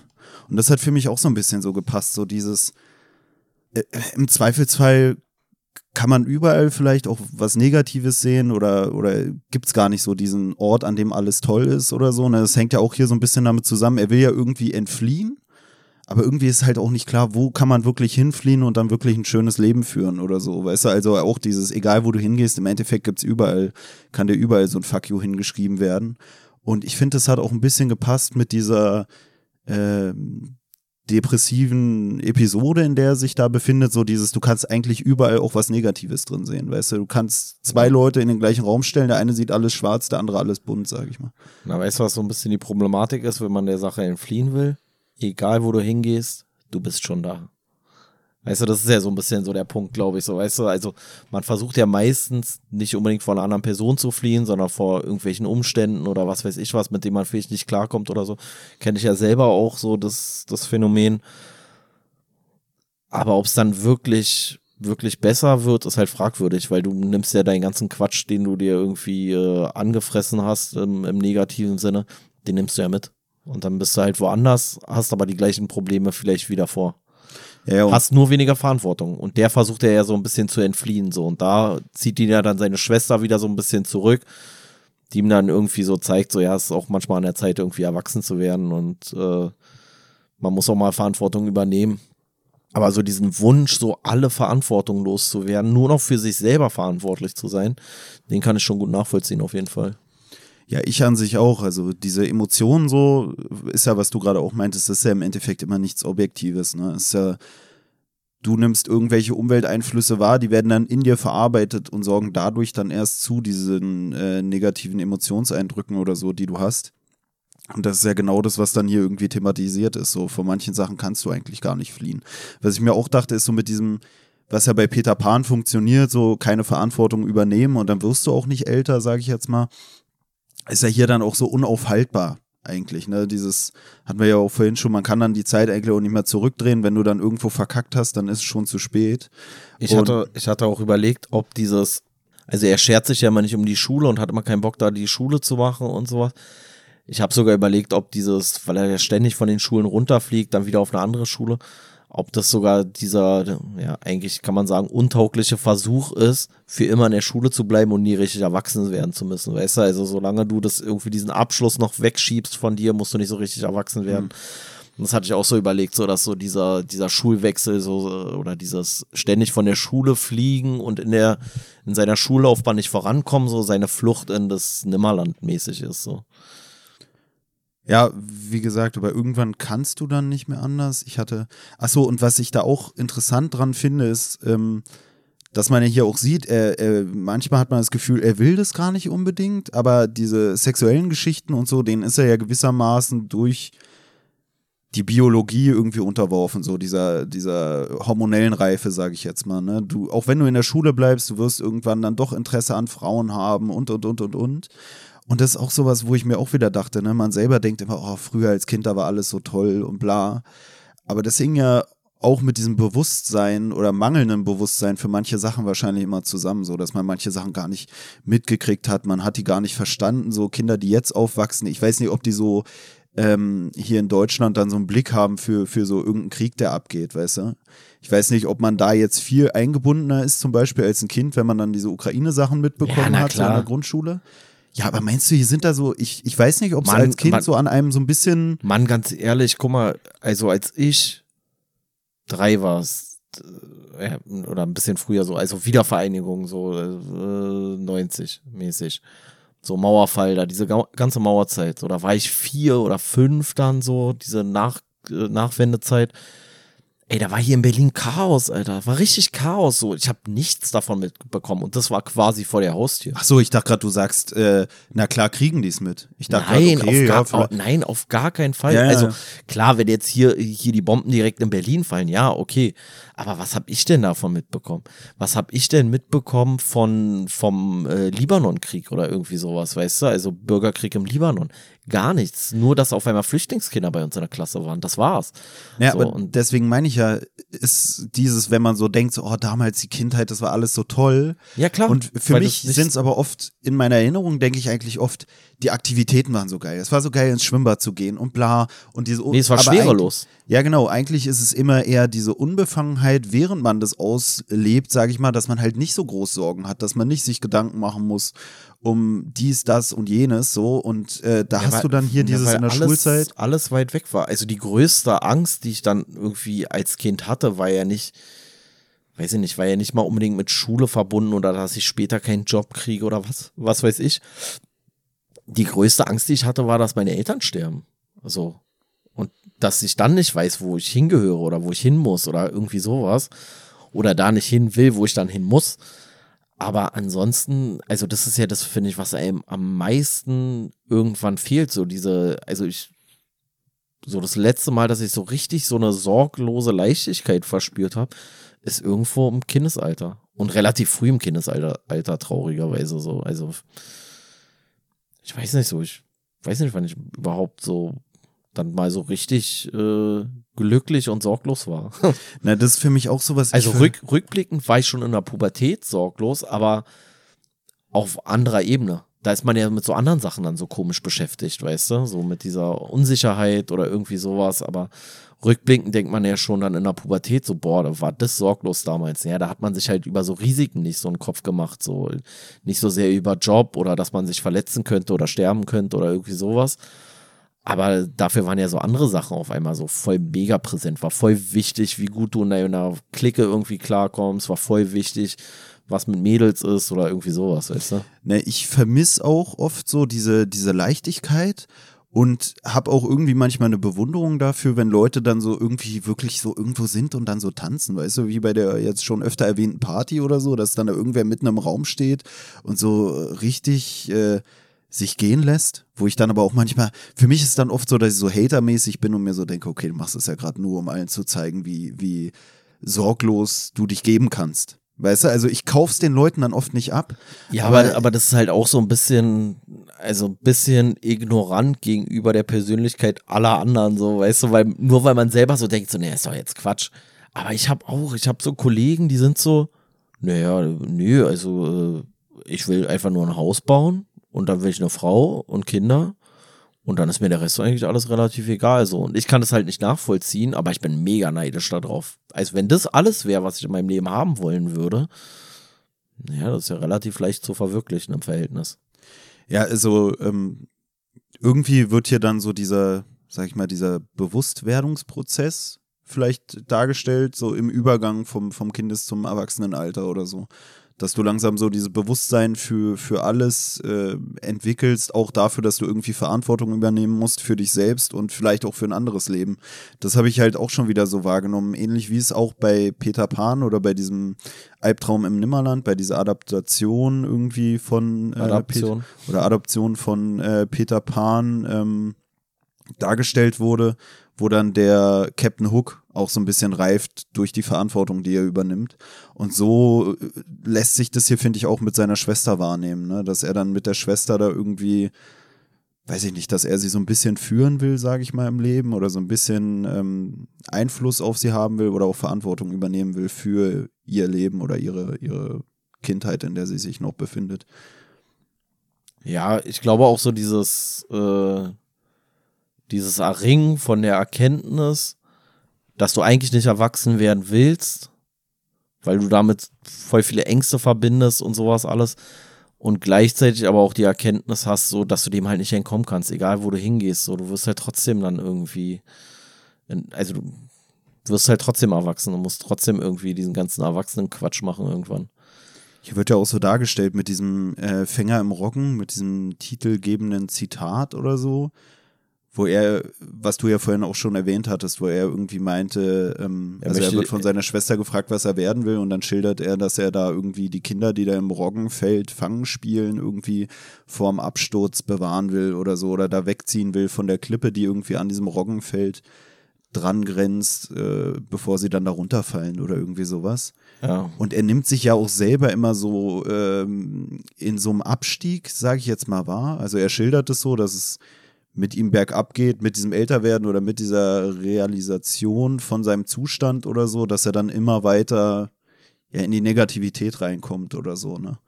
Und ja, ich weiß nicht, ob das nicht auch so ein bisschen metaphermäßig war, dass er sich selber, also er beschreibt es, dass er absteigt, während er die Häuserblocks entlangläuft und jedes Mal, wenn so eine Bordsteinkante kommt, dann hat er das Gefühl, irgendwie abzustürzen und muss sich immer wieder oder beschwört dann immer wieder seinen toten Bruder, bitte hilf mir, bitte hilf mir mäßig. Und dann kommt er irgendwie doch wieder an der anderen Seite an. Und das ist wahrscheinlich so dieses Loslassen, so Loslassen von diesem ganzen Kindlichen. Und dann, dann ist man ja auch irgendwann einfach, das ist ja auch irgendwie total absurd. So, man, man verliert sich ja komplett eigentlich als die Persönlichkeit, die man war. Und ist auf einmal dann so, kommst du in so einen Erwachsenenmodus langsam rein. Das ist ja auch irgendwie komisch, so weißt du. Also, wie gesagt, also für mich war immer noch so, wenn ich so zurückgucke, dann hatte ich einfach irgendwann wirklich wie von einem auf den anderen Tag so, dass ich nicht mehr spielen konnte. Also nicht mehr so spielen konnte, wie ich noch vor einer Woche oder sowas spielen konnte. So, dass ich meine Legos hatte so und dann auf einmal war es so, habe ich was ganz anderes gefühlt. Innerhalb von ein paar Tagen oder sowas. Das fand ich damals mega strange irgendwie, so dass ich so dachte, so, ey, es muss mir doch eigentlich Spaß machen zu spielen. Hat mir doch letzte Woche noch Spaß gemacht, jetzt auf einmal vorbei, so. Und ich glaube, das ist so ein bisschen so dieses, weißt du, er fällt so aus seiner Kindheit raus, aus seiner Jugend und kommt langsam mal mehr ins Erwachsenwerden. Und ich glaube, das ist auch so dieses ähm, Fänger am Roggen, so, also die Kinder, die da metaphorisch die Klippe runterfallen, entweder vorm Erwachsenwerden oder vor irgendwelchen traumatischen Ereignissen oder irgendwie sowas behüten zu können. Aber war das bei dir dann so eine äh, Sache, die du so in dir richtig gespürt hast, von wegen, ey, gar kein Interesse mehr an den Sachen? Oder war das eher so, dass man so dachte, eigentlich darf ich daran kein Interesse mehr haben? Nein, ich hatte, nein, es war einfach weg. Es war einfach weg. So, aber richtig, richtig abrupt eigentlich. Okay, weil ich hatte es bei mir so ein bisschen auch so wahrgenommen, dass ich dann irgendwann so den Eindruck hatte, ey, die Sachen müssen ja eigentlich unangenehm sein jetzt vor deinen Altersgenossen. So Sachen, Nein. an denen man eigentlich noch Interesse hatte, weißt ich, du? Ja, ich hatte das ja schon mal auch im Podcast erzählt. Ich glaube, ich hatte, das war bei der Blitzgescheitert-Folge sogar. Das ist ja eine unserer ältesten. Oder die älteste veröffentlichte sogar. Und das war einfach, ich hatte irgendwie viel zu tun. Mehr oder weniger, was man so als Kind halt so zu tun hat. Keine Ahnung, war mit Sport beschäftigt, irgendwie Ferien, keine Ahnung was gehabt. So, und dann kam irgendwie so, kam so neue Lego-Sets raus und dann dachte ich so, boah, ey, das sind ja geile Lego-Sets, davon musst du dir jetzt was kaufen. Und dann habe ich die gekauft und habe schon beim Auspacken gemerkt, dass ich mich eigentlich gar nicht mehr drüber freue. So. Also da war es eher sogar umgekehrt, dass ich dachte so, das muss dir doch eigentlich noch Spaß machen. Und als ich es dann hatte, habe ich gemerkt, so, aber es geht irgendwie gar nicht mehr. Also ich fühle das nicht mehr so, wie ich es noch vor kurzem erst gefühlt hatte. Na, ich hatte sowas ähnliches, aber da war es so, dass ich schon beim Kaufen irgendwie jemanden getroffen hatte, den man kannte und da war es mir schon unangenehm, mit der Tüte dann. Und als ich es dann bekommen hatte, irgendwie zu Weihnachten oder zum Geburtstag oder wann das war, habe ich es dann auch, ich weiß nicht, ob das das so in Gang gesetzt hat. Also irgendwas war ja schon in mir drin, dass ich so auf einmal die Wahrnehmung hatte, okay, ist ja eigentlich unangenehm. Meinst du den Duplo-Zoo, den du jetzt zum 27. Geburtstag bekommen hast? Ach, shit, ich dachte, du hast das nicht gesehen, als, als ich da mit der war Tüte das, in der War dir das unangenehm? Nee, ich meine eigentlich äh, die Playmobil-Burg, die äh, in der anderen Tüte war. Der also. Duplo Zoo, der ist ja geil. Da hast du ja vorhin schon dran rumgespielt. So meinst ja vorhin, du spielst nicht mehr mit Legos, aber zwischen Lego und Lego nee, Duplo machst du noch einen Unterschied. Nee, weil ich jetzt mit Puppen spiele. Das Gute ist Duplo ja auch bei Lego Duplo, das ist ja auch genau deine Größe. Weißt du, da kannst ja, du selber dich auch nochmal in den Zoo stellen, ein bisschen die Tiere streicheln. Auf dem Elefanten reiten. Ich habe hier aber auch noch was, was ich auch irgendwie gut fand und wo ich dann auch wieder das Gefühl hatte, vielleicht bin ich noch nicht reif, weil äh, der Lehrer, der dann auch den hab Hauptcharakter.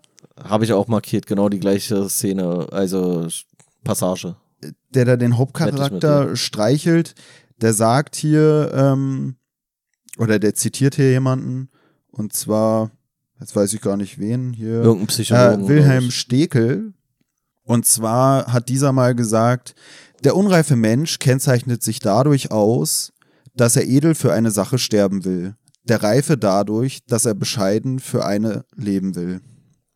Und das habe ich gefühlt, weil ich irgendwie ja auch oft sage, auch hier schon im Podcast, dass ich das manchmal so bewundere, wenn jemand so eine Sache hat, für die er sterben will. So, für die er sein Leben ach geben so, will. ich dachte du, ach so, ich dachte du willst mir jetzt sagen, dass du auch eher für eine Sache sterben würdest.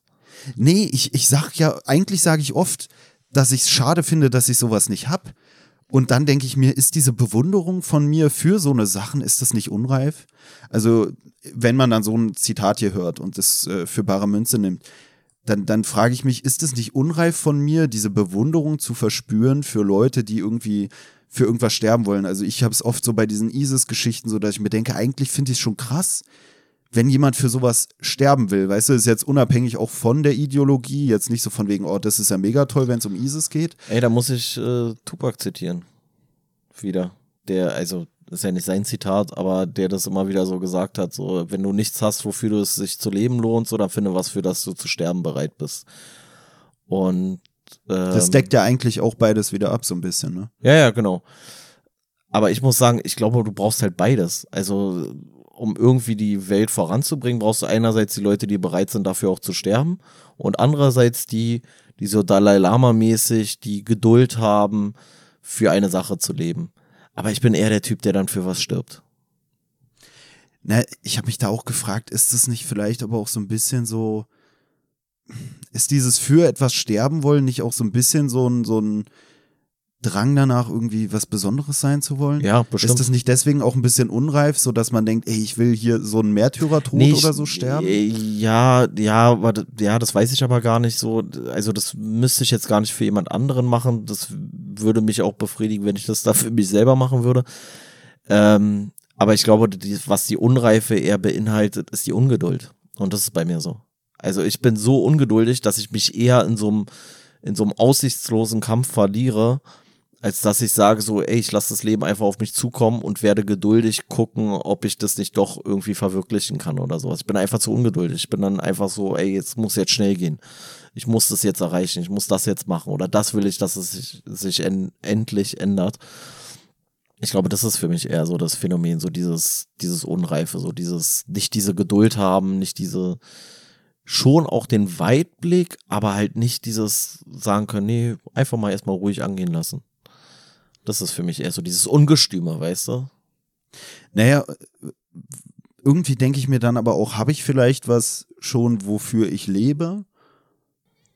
Oder habe ich einfach gar nicht? nee, weißt du, aber für mich ist es dann wirklich so, lebe ich vielleicht schon für was und bilde mir nur ein, dass es geiler wäre, für was sterben zu wollen? Das ist ja die Frage. Also, das kannst du ja nur selber beantworten. Kann ich dir Ja, ja, naja, das, das habe ich mich sagen? dann gefragt, weil ich ja, irgendwie habe ich ja immer diese Bewunderung für die Leute, die für was sterben wollen. Ich glaube, Und dann denke ich mir, ist es vielleicht wirklich einfach, weil ich mir denke, es ist nicht, nicht spannend oder nicht aufregend genug, wie ich da mein Leben führen würde, wenn ich nicht bereit bin, für was zu sterben, sondern einfach für was zu leben. also, ich, also für mich persönlich ist es halt so, dass ich halt mehr, mich eher sehe, dass ich für etwas sterbe und wenn es nur für mich selber ist und dieses für etwas leben, dass ich das nicht für mich tue. Also für etwas leben, das mache ich eigentlich mehr aus Verantwortung gegenüber Personen, die mir nahestehen. Weil ich selber, ich habe auch gar nicht so, weiß ich nicht, ich hänge gar nicht so am Leben, glaube ich. Das ist, glaube ich, so ein bisschen das Ding bei mir. Ja, also, das, also das Einzige, was mich davon abhält, für etwas zu sterben, ist, äh, dass ich für andere Leute vielleicht leben muss. Aber das ist ja vielleicht wieder dieses Ding, dass du dann doch für was lebst. Und zwar für, für andere so. Ja, Das ist ja aber auch das, was ich, sagen würde. Ja, aber ich, ich, lebe im Endeffekt auch für andere. Ja, aber ist es nicht eigentlich traurig, wenn man nicht für sich selber lebt, sondern eigentlich nur, weil man Angst hat, anderen Leuten damit zu schaden, dass man nicht mehr da ist? Ne, ich, ich weiß gar nicht, ob es so ist, dass ich sagen würde, ich mache das, weil ich nicht anderen Leuten, also für mich ist es gar nicht so, dass ich denken würde, wenn ich nicht leben würde, würde ich anderen Leuten schaden, sondern eigentlich, dass ich eher denke, wenn ich schon auf der Welt bin, dann kann ich vielleicht auch anderen Leuten helfen. Weißt du, nicht, nicht einfach, wenn ich weg bin, ist negativ, sondern eigentlich eher vielleicht der Gedanke, wenn ich da bin, kann es positiv werden für andere. Also ich habe ja sowieso so eine kritische Lebenseinstellung. Ja, aber mir wäre lieber, ich würde anderen was Gutes damit tun, wenn ich sterbe. Ich glaube, das ist, also das ist wirklich mein Gedanke. Also das, das würde, das würde mich sehr, sehr stark befreien. Wenn man mir sagen würde, ey, du musst jetzt das machen, dann stirbst du halt, aber das wäre für alle anderen, wäre das richtig gut. Ähm, dann würde ich sofort machen.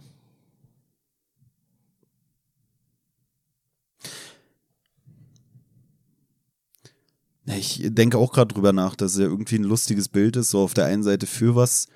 Entweder stirbt man für was oder man lebt für was. Und beide Male willst du eigentlich was bewirken, aber das eine Mal willst du was bewirken, wovon du dann im Zweifelsfall selber nichts mehr mitkriegst, außer vielleicht Ruhm äh, posthum. Also ist doch irgendwie eigentlich schon komisch, oder? Du willst irgendwie was verändern, du willst was bewirken durch deine Existenz, aber bei dem einen beendest du deine Existenz und hast selber dann eigentlich gar nichts mehr davon. Nee, ich will einfach nur. ich will einfach nur nicht sein. Also ich will nicht, äh, nicht unbedingt was bewirken, sondern, also von mir aus, wenn ich gar nichts bewirken würde mit meinem Nicht mehr sein, dann wäre es für mich auch okay. Aber ich will nichts Schlechtes dadurch bewirken, dass ich nicht mehr bin. Das ist für mich eher der Punkt so. Ah, kompliziert. Mach mal deinen Literaturgag. Ja, warte. Ja, ich muss über manche Sachen jetzt selber nochmal nachdenken. Ich habe auch noch was, was so ein bisschen in eine äh, Richtung Literatur geht. Und dann habe ich ja noch, ich hatte vorhin noch einen Glossar-Eintrag angekündigt. Ach ja, okay. Ähm, ja, also das Buch ist davon geprägt, dass er immer wieder diverse Anekdoten aus seinem Leben schildert und sich da teilweise auch in überflüssigen Details äh, verliert und sehr abschweift immer wieder vom Thema. Und man manchmal sich denkt, so, ja, war das jetzt wichtig? Eigentlich war es nicht wichtig. Und da kommt jetzt der klasse Literaturgag, weil er unterhält sich mit seinem Lehrer darüber, dass einer bei dem Vortrag, den er halten muss, vom eigentlichen Thema so abgeschwiffen ist und dass es schlecht benotet wurde. Und dann sagt er aber dazu, das Dumme bei mir ist, ich mag es, wenn jemand abschweift. Es ist viel interessanter und so. Und das ist mein klasse Literaturgag, weil er, weil ich die ganze Zeit dachte, Mann, Alter, schweift doch nicht so ab. Und dann sagt er hier in Form von seinem lyrischen Ich gewissermaßen, es ist viel interessanter und viel spannender, wenn man abschweift. Und das war für mich die, die Ironie des Buches. Ja, das war ja ein knaller Literatur. Ey, das, alle Literaturgags haben was gemein, nämlich, dass sie nicht lustig sind. Ja, der, der war richtig, der war richtig knaller. Meintest Gut. du nicht auch, du hast noch einen Literaturgag? Ja, naja. Du hattest bestimmt denselben Weiß nicht, ob markiert. du, also ich Weil weiß der- nicht, Es ist, es ist schon ein bisschen ironisch. ich sag's mal so. Vielleicht brauchen wir wieder eine neue Klassifikation, weil äh, Kategorie Literaturgag ist äh, ab jetzt verbrannt. Wir brauchen wieder was Neues, der Literaturburner oder so, der Literaturoberknaller, der Literaturschenkelklopfer. Und ähm, ich habe hier nämlich auch was vorzulesen. Aber bis jetzt hast du ja schon viele Literaturgags gebracht und da keiner davon Literaturburner war, können wir eigentlich bei der Klassifizierung bleiben. Literaturgag. Na, wir haben ja jetzt gesagt, das waren die Literaturgags und jetzt gehen wir eine Stufe höher. Also von mir aus können die, die bereits drin sind in der Kategorie, sich damit Ey, liest du jetzt wieder so eine ellenlange Stelle vor? Nee, nee, eine richtig geile lese ich vor. Die ist richtig geil. Die du hast echt gefallen. immer einen Hang dazu, Was denn? die längsten Stellen immer rauszusuchen. ja, kann man ja auch kürzen. Ja, nee, ja, kann man kürzen, kannst du Also, aber offensichtlich nicht Kurze kürzen. Geschichte. Der Hauptcharakter ist hier dann ähm, bei seinen Eltern da irgendwie in New York, glaube ich, ähm, und besucht da irgendwie seine Schwester, quatscht mit der. Und die Schwester, die schläft irgendwie im Zimmer des Bruders, der da nach Hollywood gegangen ist. Und sie mag halt dieses Zimmer von ihrem Bruder. Und hier wird auch geschrieben, warum. Und zwar wird hier gesagt, das mag sie, weil es das größte Zimmer in der Wohnung ist. Auch weil da ein großer Wahnsinns-Schreibtisch drin steht, den DB, also das ist der Bruder, der wird da immer als DB bezeichnet, dieser Autorenbruder, mal eine Alkoholikerin aus Philadelphia abgekauft hat und ein großes, gigantisches Bett, das ungefähr 10 Kilometer breit und 10 Kilometer lang ist. Wo er das Bett gekauft hat, weiß ich nicht. Und ich kann es mir vorstellen, und zwar wahrscheinlich im Möbelhaus in Dormagen, wo es auch noch das, Du bist so ein Bastard, Alter. wo es auch noch das passende Sideboard zu dem kilometerlangen Bett gibt. Schöne Grüße an Lea Lessig. Jetzt wissen wir, wo die, wo die ganzen. Newcomer-Autoren ihre Inspirationen herholen. Du bist so ein Bastard, Alter. Wirklich, du bist so ein Scheißhaufen, ey. Du bist echt ein riesen Scheißhaufen. Hast du noch irgendwas? Ja, ich habe noch, also eine Sache, die müssen wir auf jeden Fall noch unterbringen. Und zwar wird hier von einer Falsettstimme gesprochen. Kennst du auch nicht, wa? Ne, was? Falsettstimme? Ist auch für mich sowas, wo ich mir denke, hey, es gibt doch Sopran und so, warum jetzt noch Müsste- Falsett? müsste Was soll ich- das schon wieder sein? Müsste ich jetzt aus dem Kontext mir entnehmen, was das war da. Also gleichbedeutend italienisch Falsetto für eine höhere durch Zusammenpressen der Steilknorpel, Stellknorpel erreichte Stimmlage. Ist das die Nutte, Schnellknor- mit der er quatscht, oder was? Ja, kann sein. Aber Stellknorpel ist auch noch so ein Begriff wie diese komische, was hatten wir da vorhin? Nietnagel? Nietnagel, ja. Braucht man eigentlich nicht. Dann war hier noch was interessant. Im Zusammenhang mit der Nutte erwähnt er irgendwie, dass er ein Problem mit seinem Klavikord hätte oder so. Und sagt da, dass es, ähm, dass er im Zusammenhang mit diesem Problem mit dem Klavikord eine Operation am Wirbelkanal hatte. Und äh, ein Klavikord ist halt wohl, so wie es sich irgendwie von Silben her vielleicht auch schon anhört, irgendwie so eine Art Instrument, irgendwie so ein Klavierinstrument. Und da finde ich noch äh, interessant, dass er später nochmal irgendwie erwähnt, im Kontakt mit jemand anderem, so von wegen, ja, wenn man irgendwas sagt, was keiner versteht, ähm, dann lassen Dann- sie einen meistens gewähren. Ja, da, ja, und dann fragt keiner groß nach. Genau, genau. Ja. So von wegen, wenn du, wenn du so einen auf Oberklug machst, dann traut sich kaum einer dir zu widersprechen oder so. ja, weil du ja selber sofort als dämlich dastehen würdest. Ja, ja, und er sagt ja auch äh, an einer anderen Stelle auch irgendwie von wegen, das, was Idioten am wenigsten mögen, ist, dass man ihnen sagt, dass sie Idioten sind. Weil das können sie irgendwie gar nicht ab und so. Und das ist auch, was ich schon meinte. Aber weißt du, was ich, weißt du, was ich fast noch unangenehmer finde?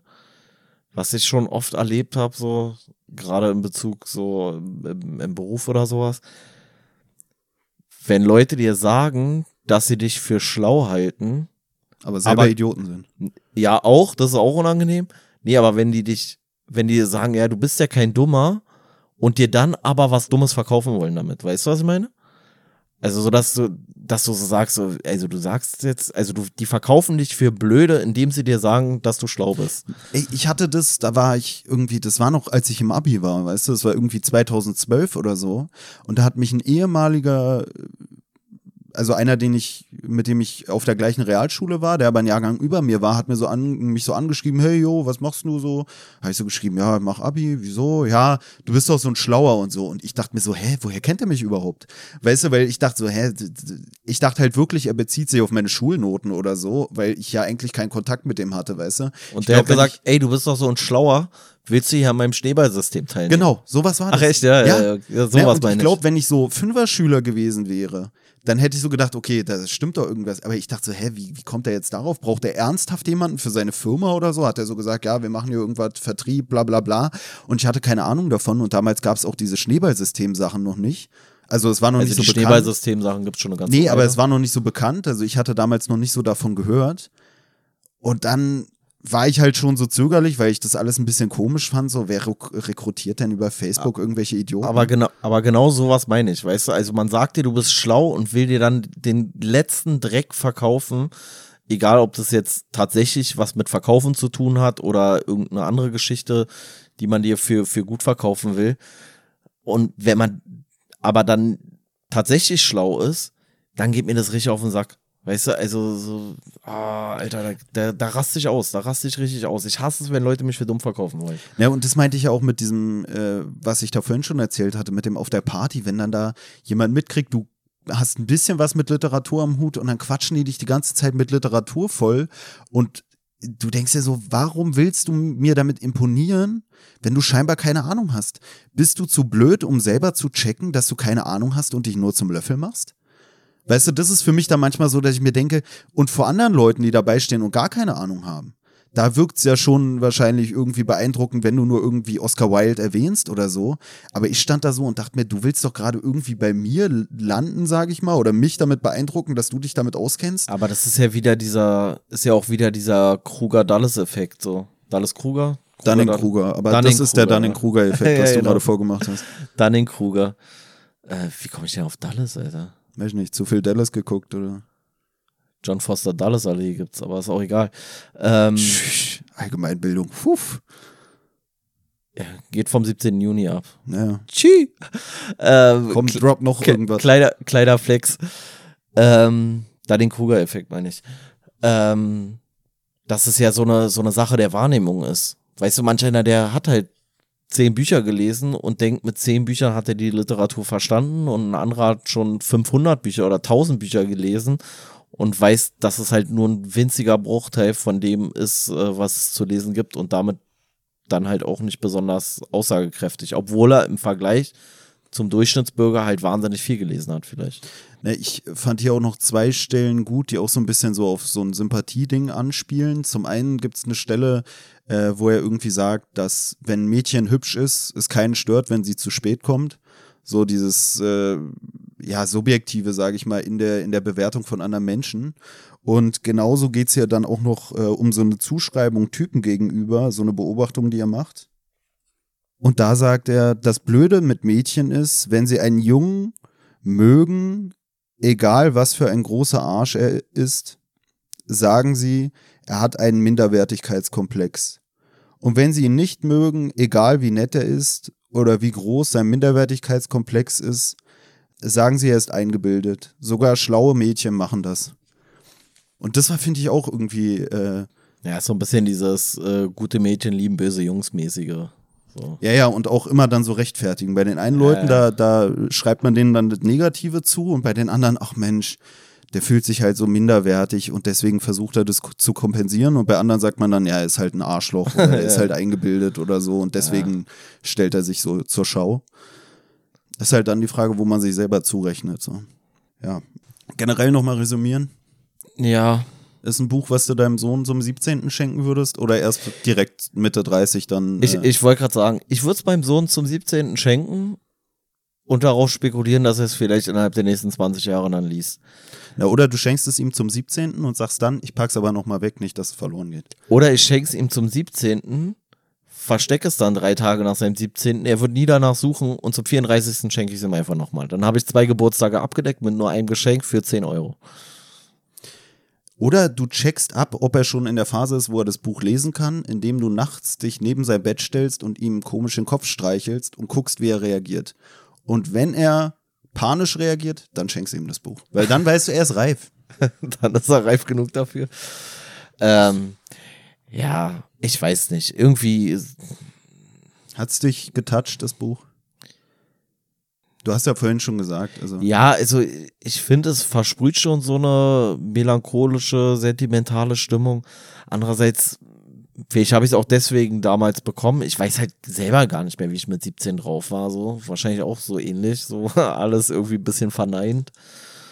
Ähm, aber irgendwie finde ich es auch nicht so richtig geil, so ein Buch, was einen in der negativen Grundhaltung irgendwie noch, noch so mitträgt.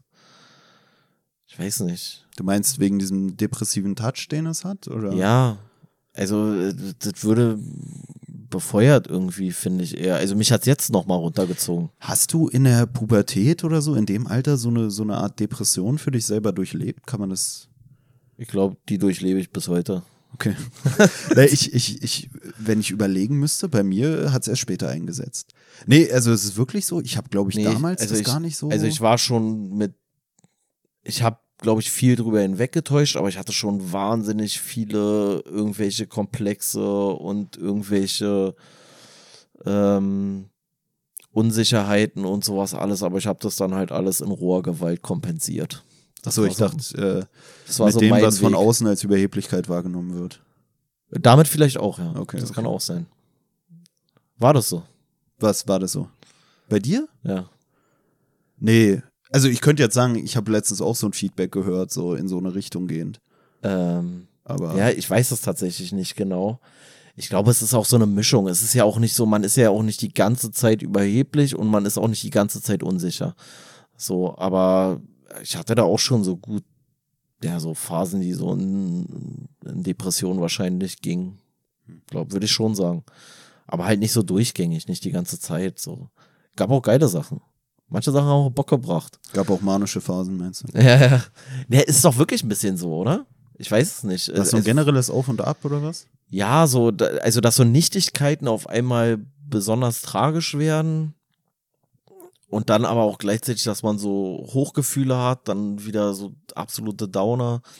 Ich weiß nicht. Ich finde, irgendwie ist auch dieses Pubertätsding nicht so richtig durchdacht, oder? Also das ist doch total absurd, dass du da irgendwie so, so also welchen biologischen Zweck haben Selbstzweifel? Weißt du, so, so ein scheiß, so ein scheiß Löwe, der ist doch auch nicht, wenn er ins geschlechtsfähige Alter kommt, dann ist er doch auch nicht von Selbstzweifeln besessen, oder? Warum, warum ist es bei uns Menschen so? Ist Vielleicht ist es, um die Schwachen auszusortieren oder so. Nee, also ja, vielleicht. es ich ist ja wirklich so, dass du da so ein, ja, mit diesem hormonellen Wandel oder so, so Ups and Downs durchlebst. Da wäre man, glaube ich, auch, oder ist man ja eigentlich dann auch generell bei Leuten im pubertären Alter oder so, ist man vorsichtig, irgendwelche Diagnosen zu stellen, auch gerade wegen dieser ganzen Geschichten mit der Pubertät und so. Das ist ja auch wieder was, was dann auch oft ähm, kritisiert wird in Bezug auf diese ganzen äh, Identifikationsgeschichten, dass man sagt, ey, wie kann man denn, bevor man überhaupt äh, wirklich eine, eine gewisse Reife hat, weißt du, wenn dann schon Kindergartenkinder oder so ankommen und sagen, sie fühlen sich als Mädchen oder so, wo man sich dann auch fragen muss, äh, auf was für eine Ebene findet es statt? Nur Ich- weil man gerne mit Puppen spielt oder was ist jetzt das, was das Mädchensein ausmacht für so ein Kind? Ja. Ich weißt frag, du, wie es hier ja auch dargestellt wird für ihn, so, dass er auf einmal in so einem Alter ist, wo er diese ganze sexuelle Geschichte ganz anders wahrnimmt Und davor, wenn du ihn davor gefragt hättest, hätte er vielleicht so eine Frage gar nicht so beantworten können auf dieser Ebene, wie er es dann verspürt. Ich frage mich jetzt auch gerade, ob das so mit diesen Testosteronschieben oder sowas zu tun hat in der Jugend. Weißt du, also dass du in, in Phasen, wo du einen relativ stark ansteigenden Testosteronspiegel hast oder so einen Testosteronpeak, dass du da sehr viel aktiver bist vielleicht oder auch vielleicht äh, risikofreudiger oder auch auf eine gewisse Art und Weise lebenslustiger oder sowas. Und wenn es dann halt so, weil es ja nicht so kontinuierlich ansteigt und wenn du dann diese Tiefphasen hast, ob die auch das befeuern, dass du dann deine depressive so, oder so eine melancholische oder depressive Stimmung oder sowas hast. Ich ja, habe keine ja. Ahnung. Ist eigentlich auch so. Ja, Also es ist auch, äh, es gibt auch so Studien dazu, wenn ein Boxer irgendwie einen Kampf gewinnt, dann hat er höhere Testosteronwerte, wenn er den verliert, dann niedrigere und damit einhergehend bist du dann auch anfälliger für irgendwelche Krankheiten halt, weil dein Immunsystem halt entweder ein bisschen hochgeschraubt wird oder abflacht und aber jetzt, deine äh, Immunantwort auf aber jetzt ist ja mein, Schädigungen. mein Testosteronspiegel relativ konstant. Also wo kommt jetzt meine Depression, ist dann die Frage. Vielleicht von den Man-Boobs, die du bekommen hast im Zusammenhang mit dem stabilen Testosteronspiegel. Ey, ga- ganz kurz, ganz kurz, äh, wo wir gerade von Man-Boobs reden. Ich war neulich schon fast schockiert. Ich habe neulich so äh, Gladiator gesehen mit Russell Crowe von wann? Von 2000 oder von wann der Film ist? 2000, 2001, irgendwie sowas in die Richtung. Und ich dachte früher immer, der wäre ein übelstes Viech.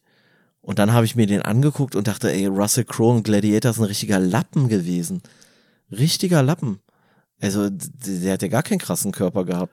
Und jetzt- dann, Jetzt können sich die Zuhörer selber fragen, ob das der Minderwertigkeitskomplex ist oder das, was war das andere? die Überheblichkeit? Genau, die Überheblichkeit, die diese Wertung von Russell Crowes. Nee, ist eine Sache der, Sache der Perspektive. Kam mir einfach da viel krasser vor. Und dann habe ich mir angeguckt, Kirk Douglas in Spartacus, den ich auch als Kind als muskulös wahrgenommen habe. Da habe ich mir den angeguckt, Alter, der war ja kurz vor Magersucht. Der hat ja 72 Kilo gewogen oder so. Der ist richtig dünn gewesen. Ich finde es halt so lustig, wie so die äh, Relation komplett äh, sich verschiebt.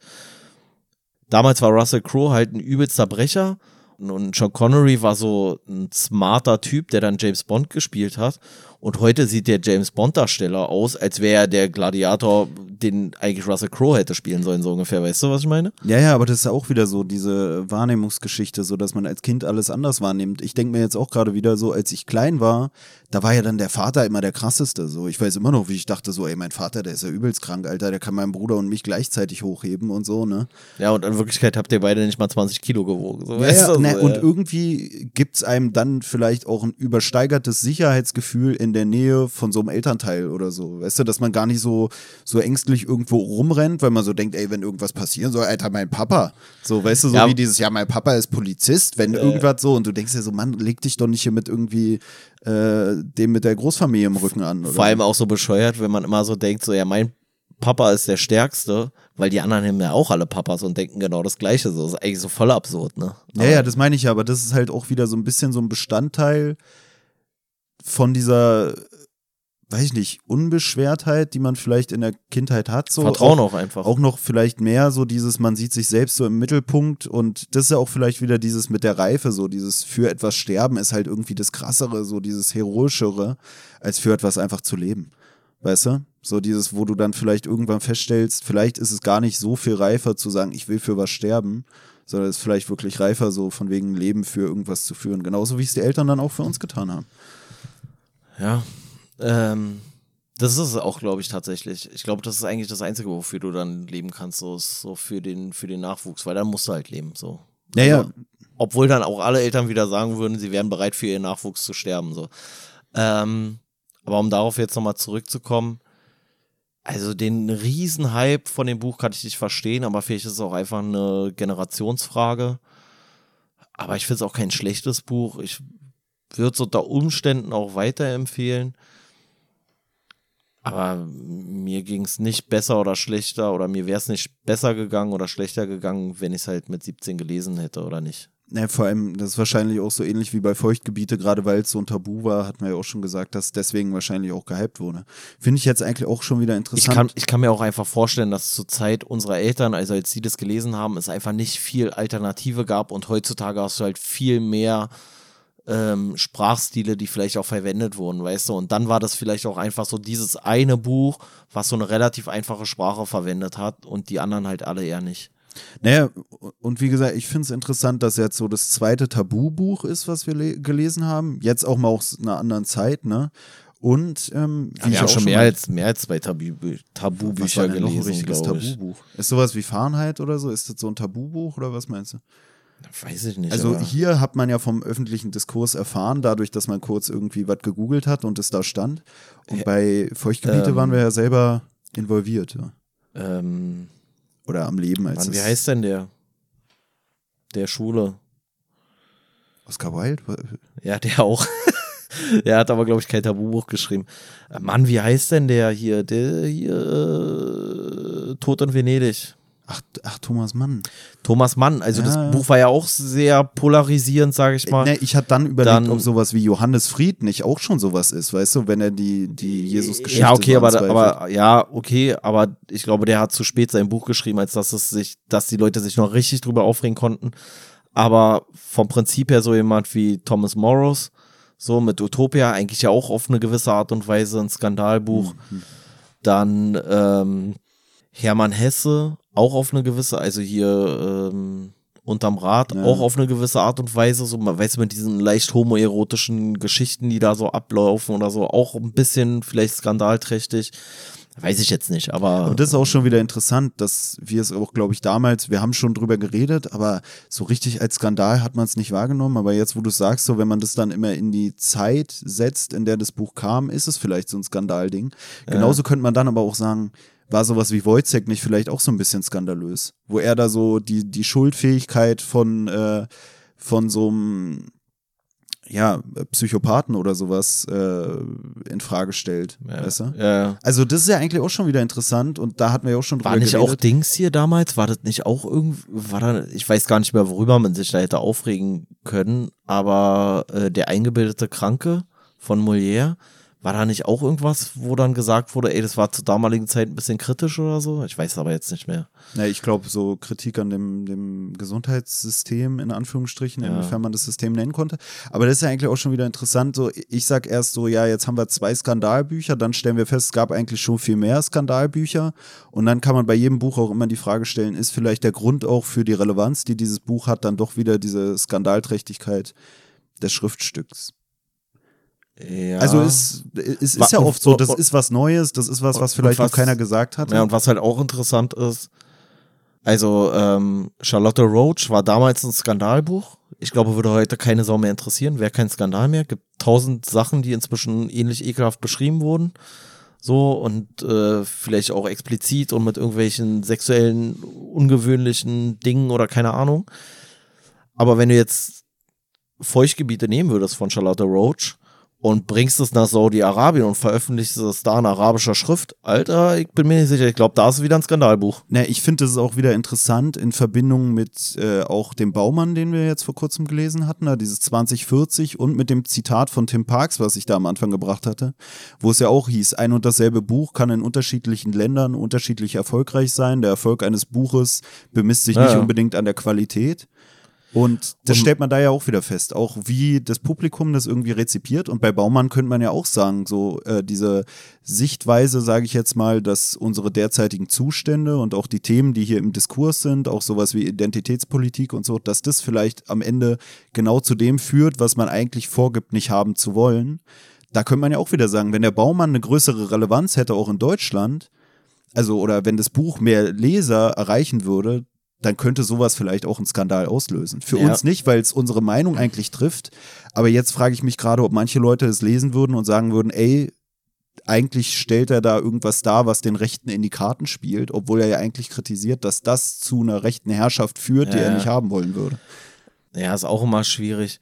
Und ich glaube auch einfach bei vielen Sachen, also wenn du jetzt zum Beispiel sowas nimmst wie Thomas Morrows mit ähm, Utopia, dass das Buch zu so einem, zu so einem großen Ding geworden ist, liegt ja auch wahrscheinlich daran, dass einfach die Denkweise sich dahingehend verändert hat. Früher haben die meisten wahrscheinlich gesagt, der ist ja ein kompletter Spinner.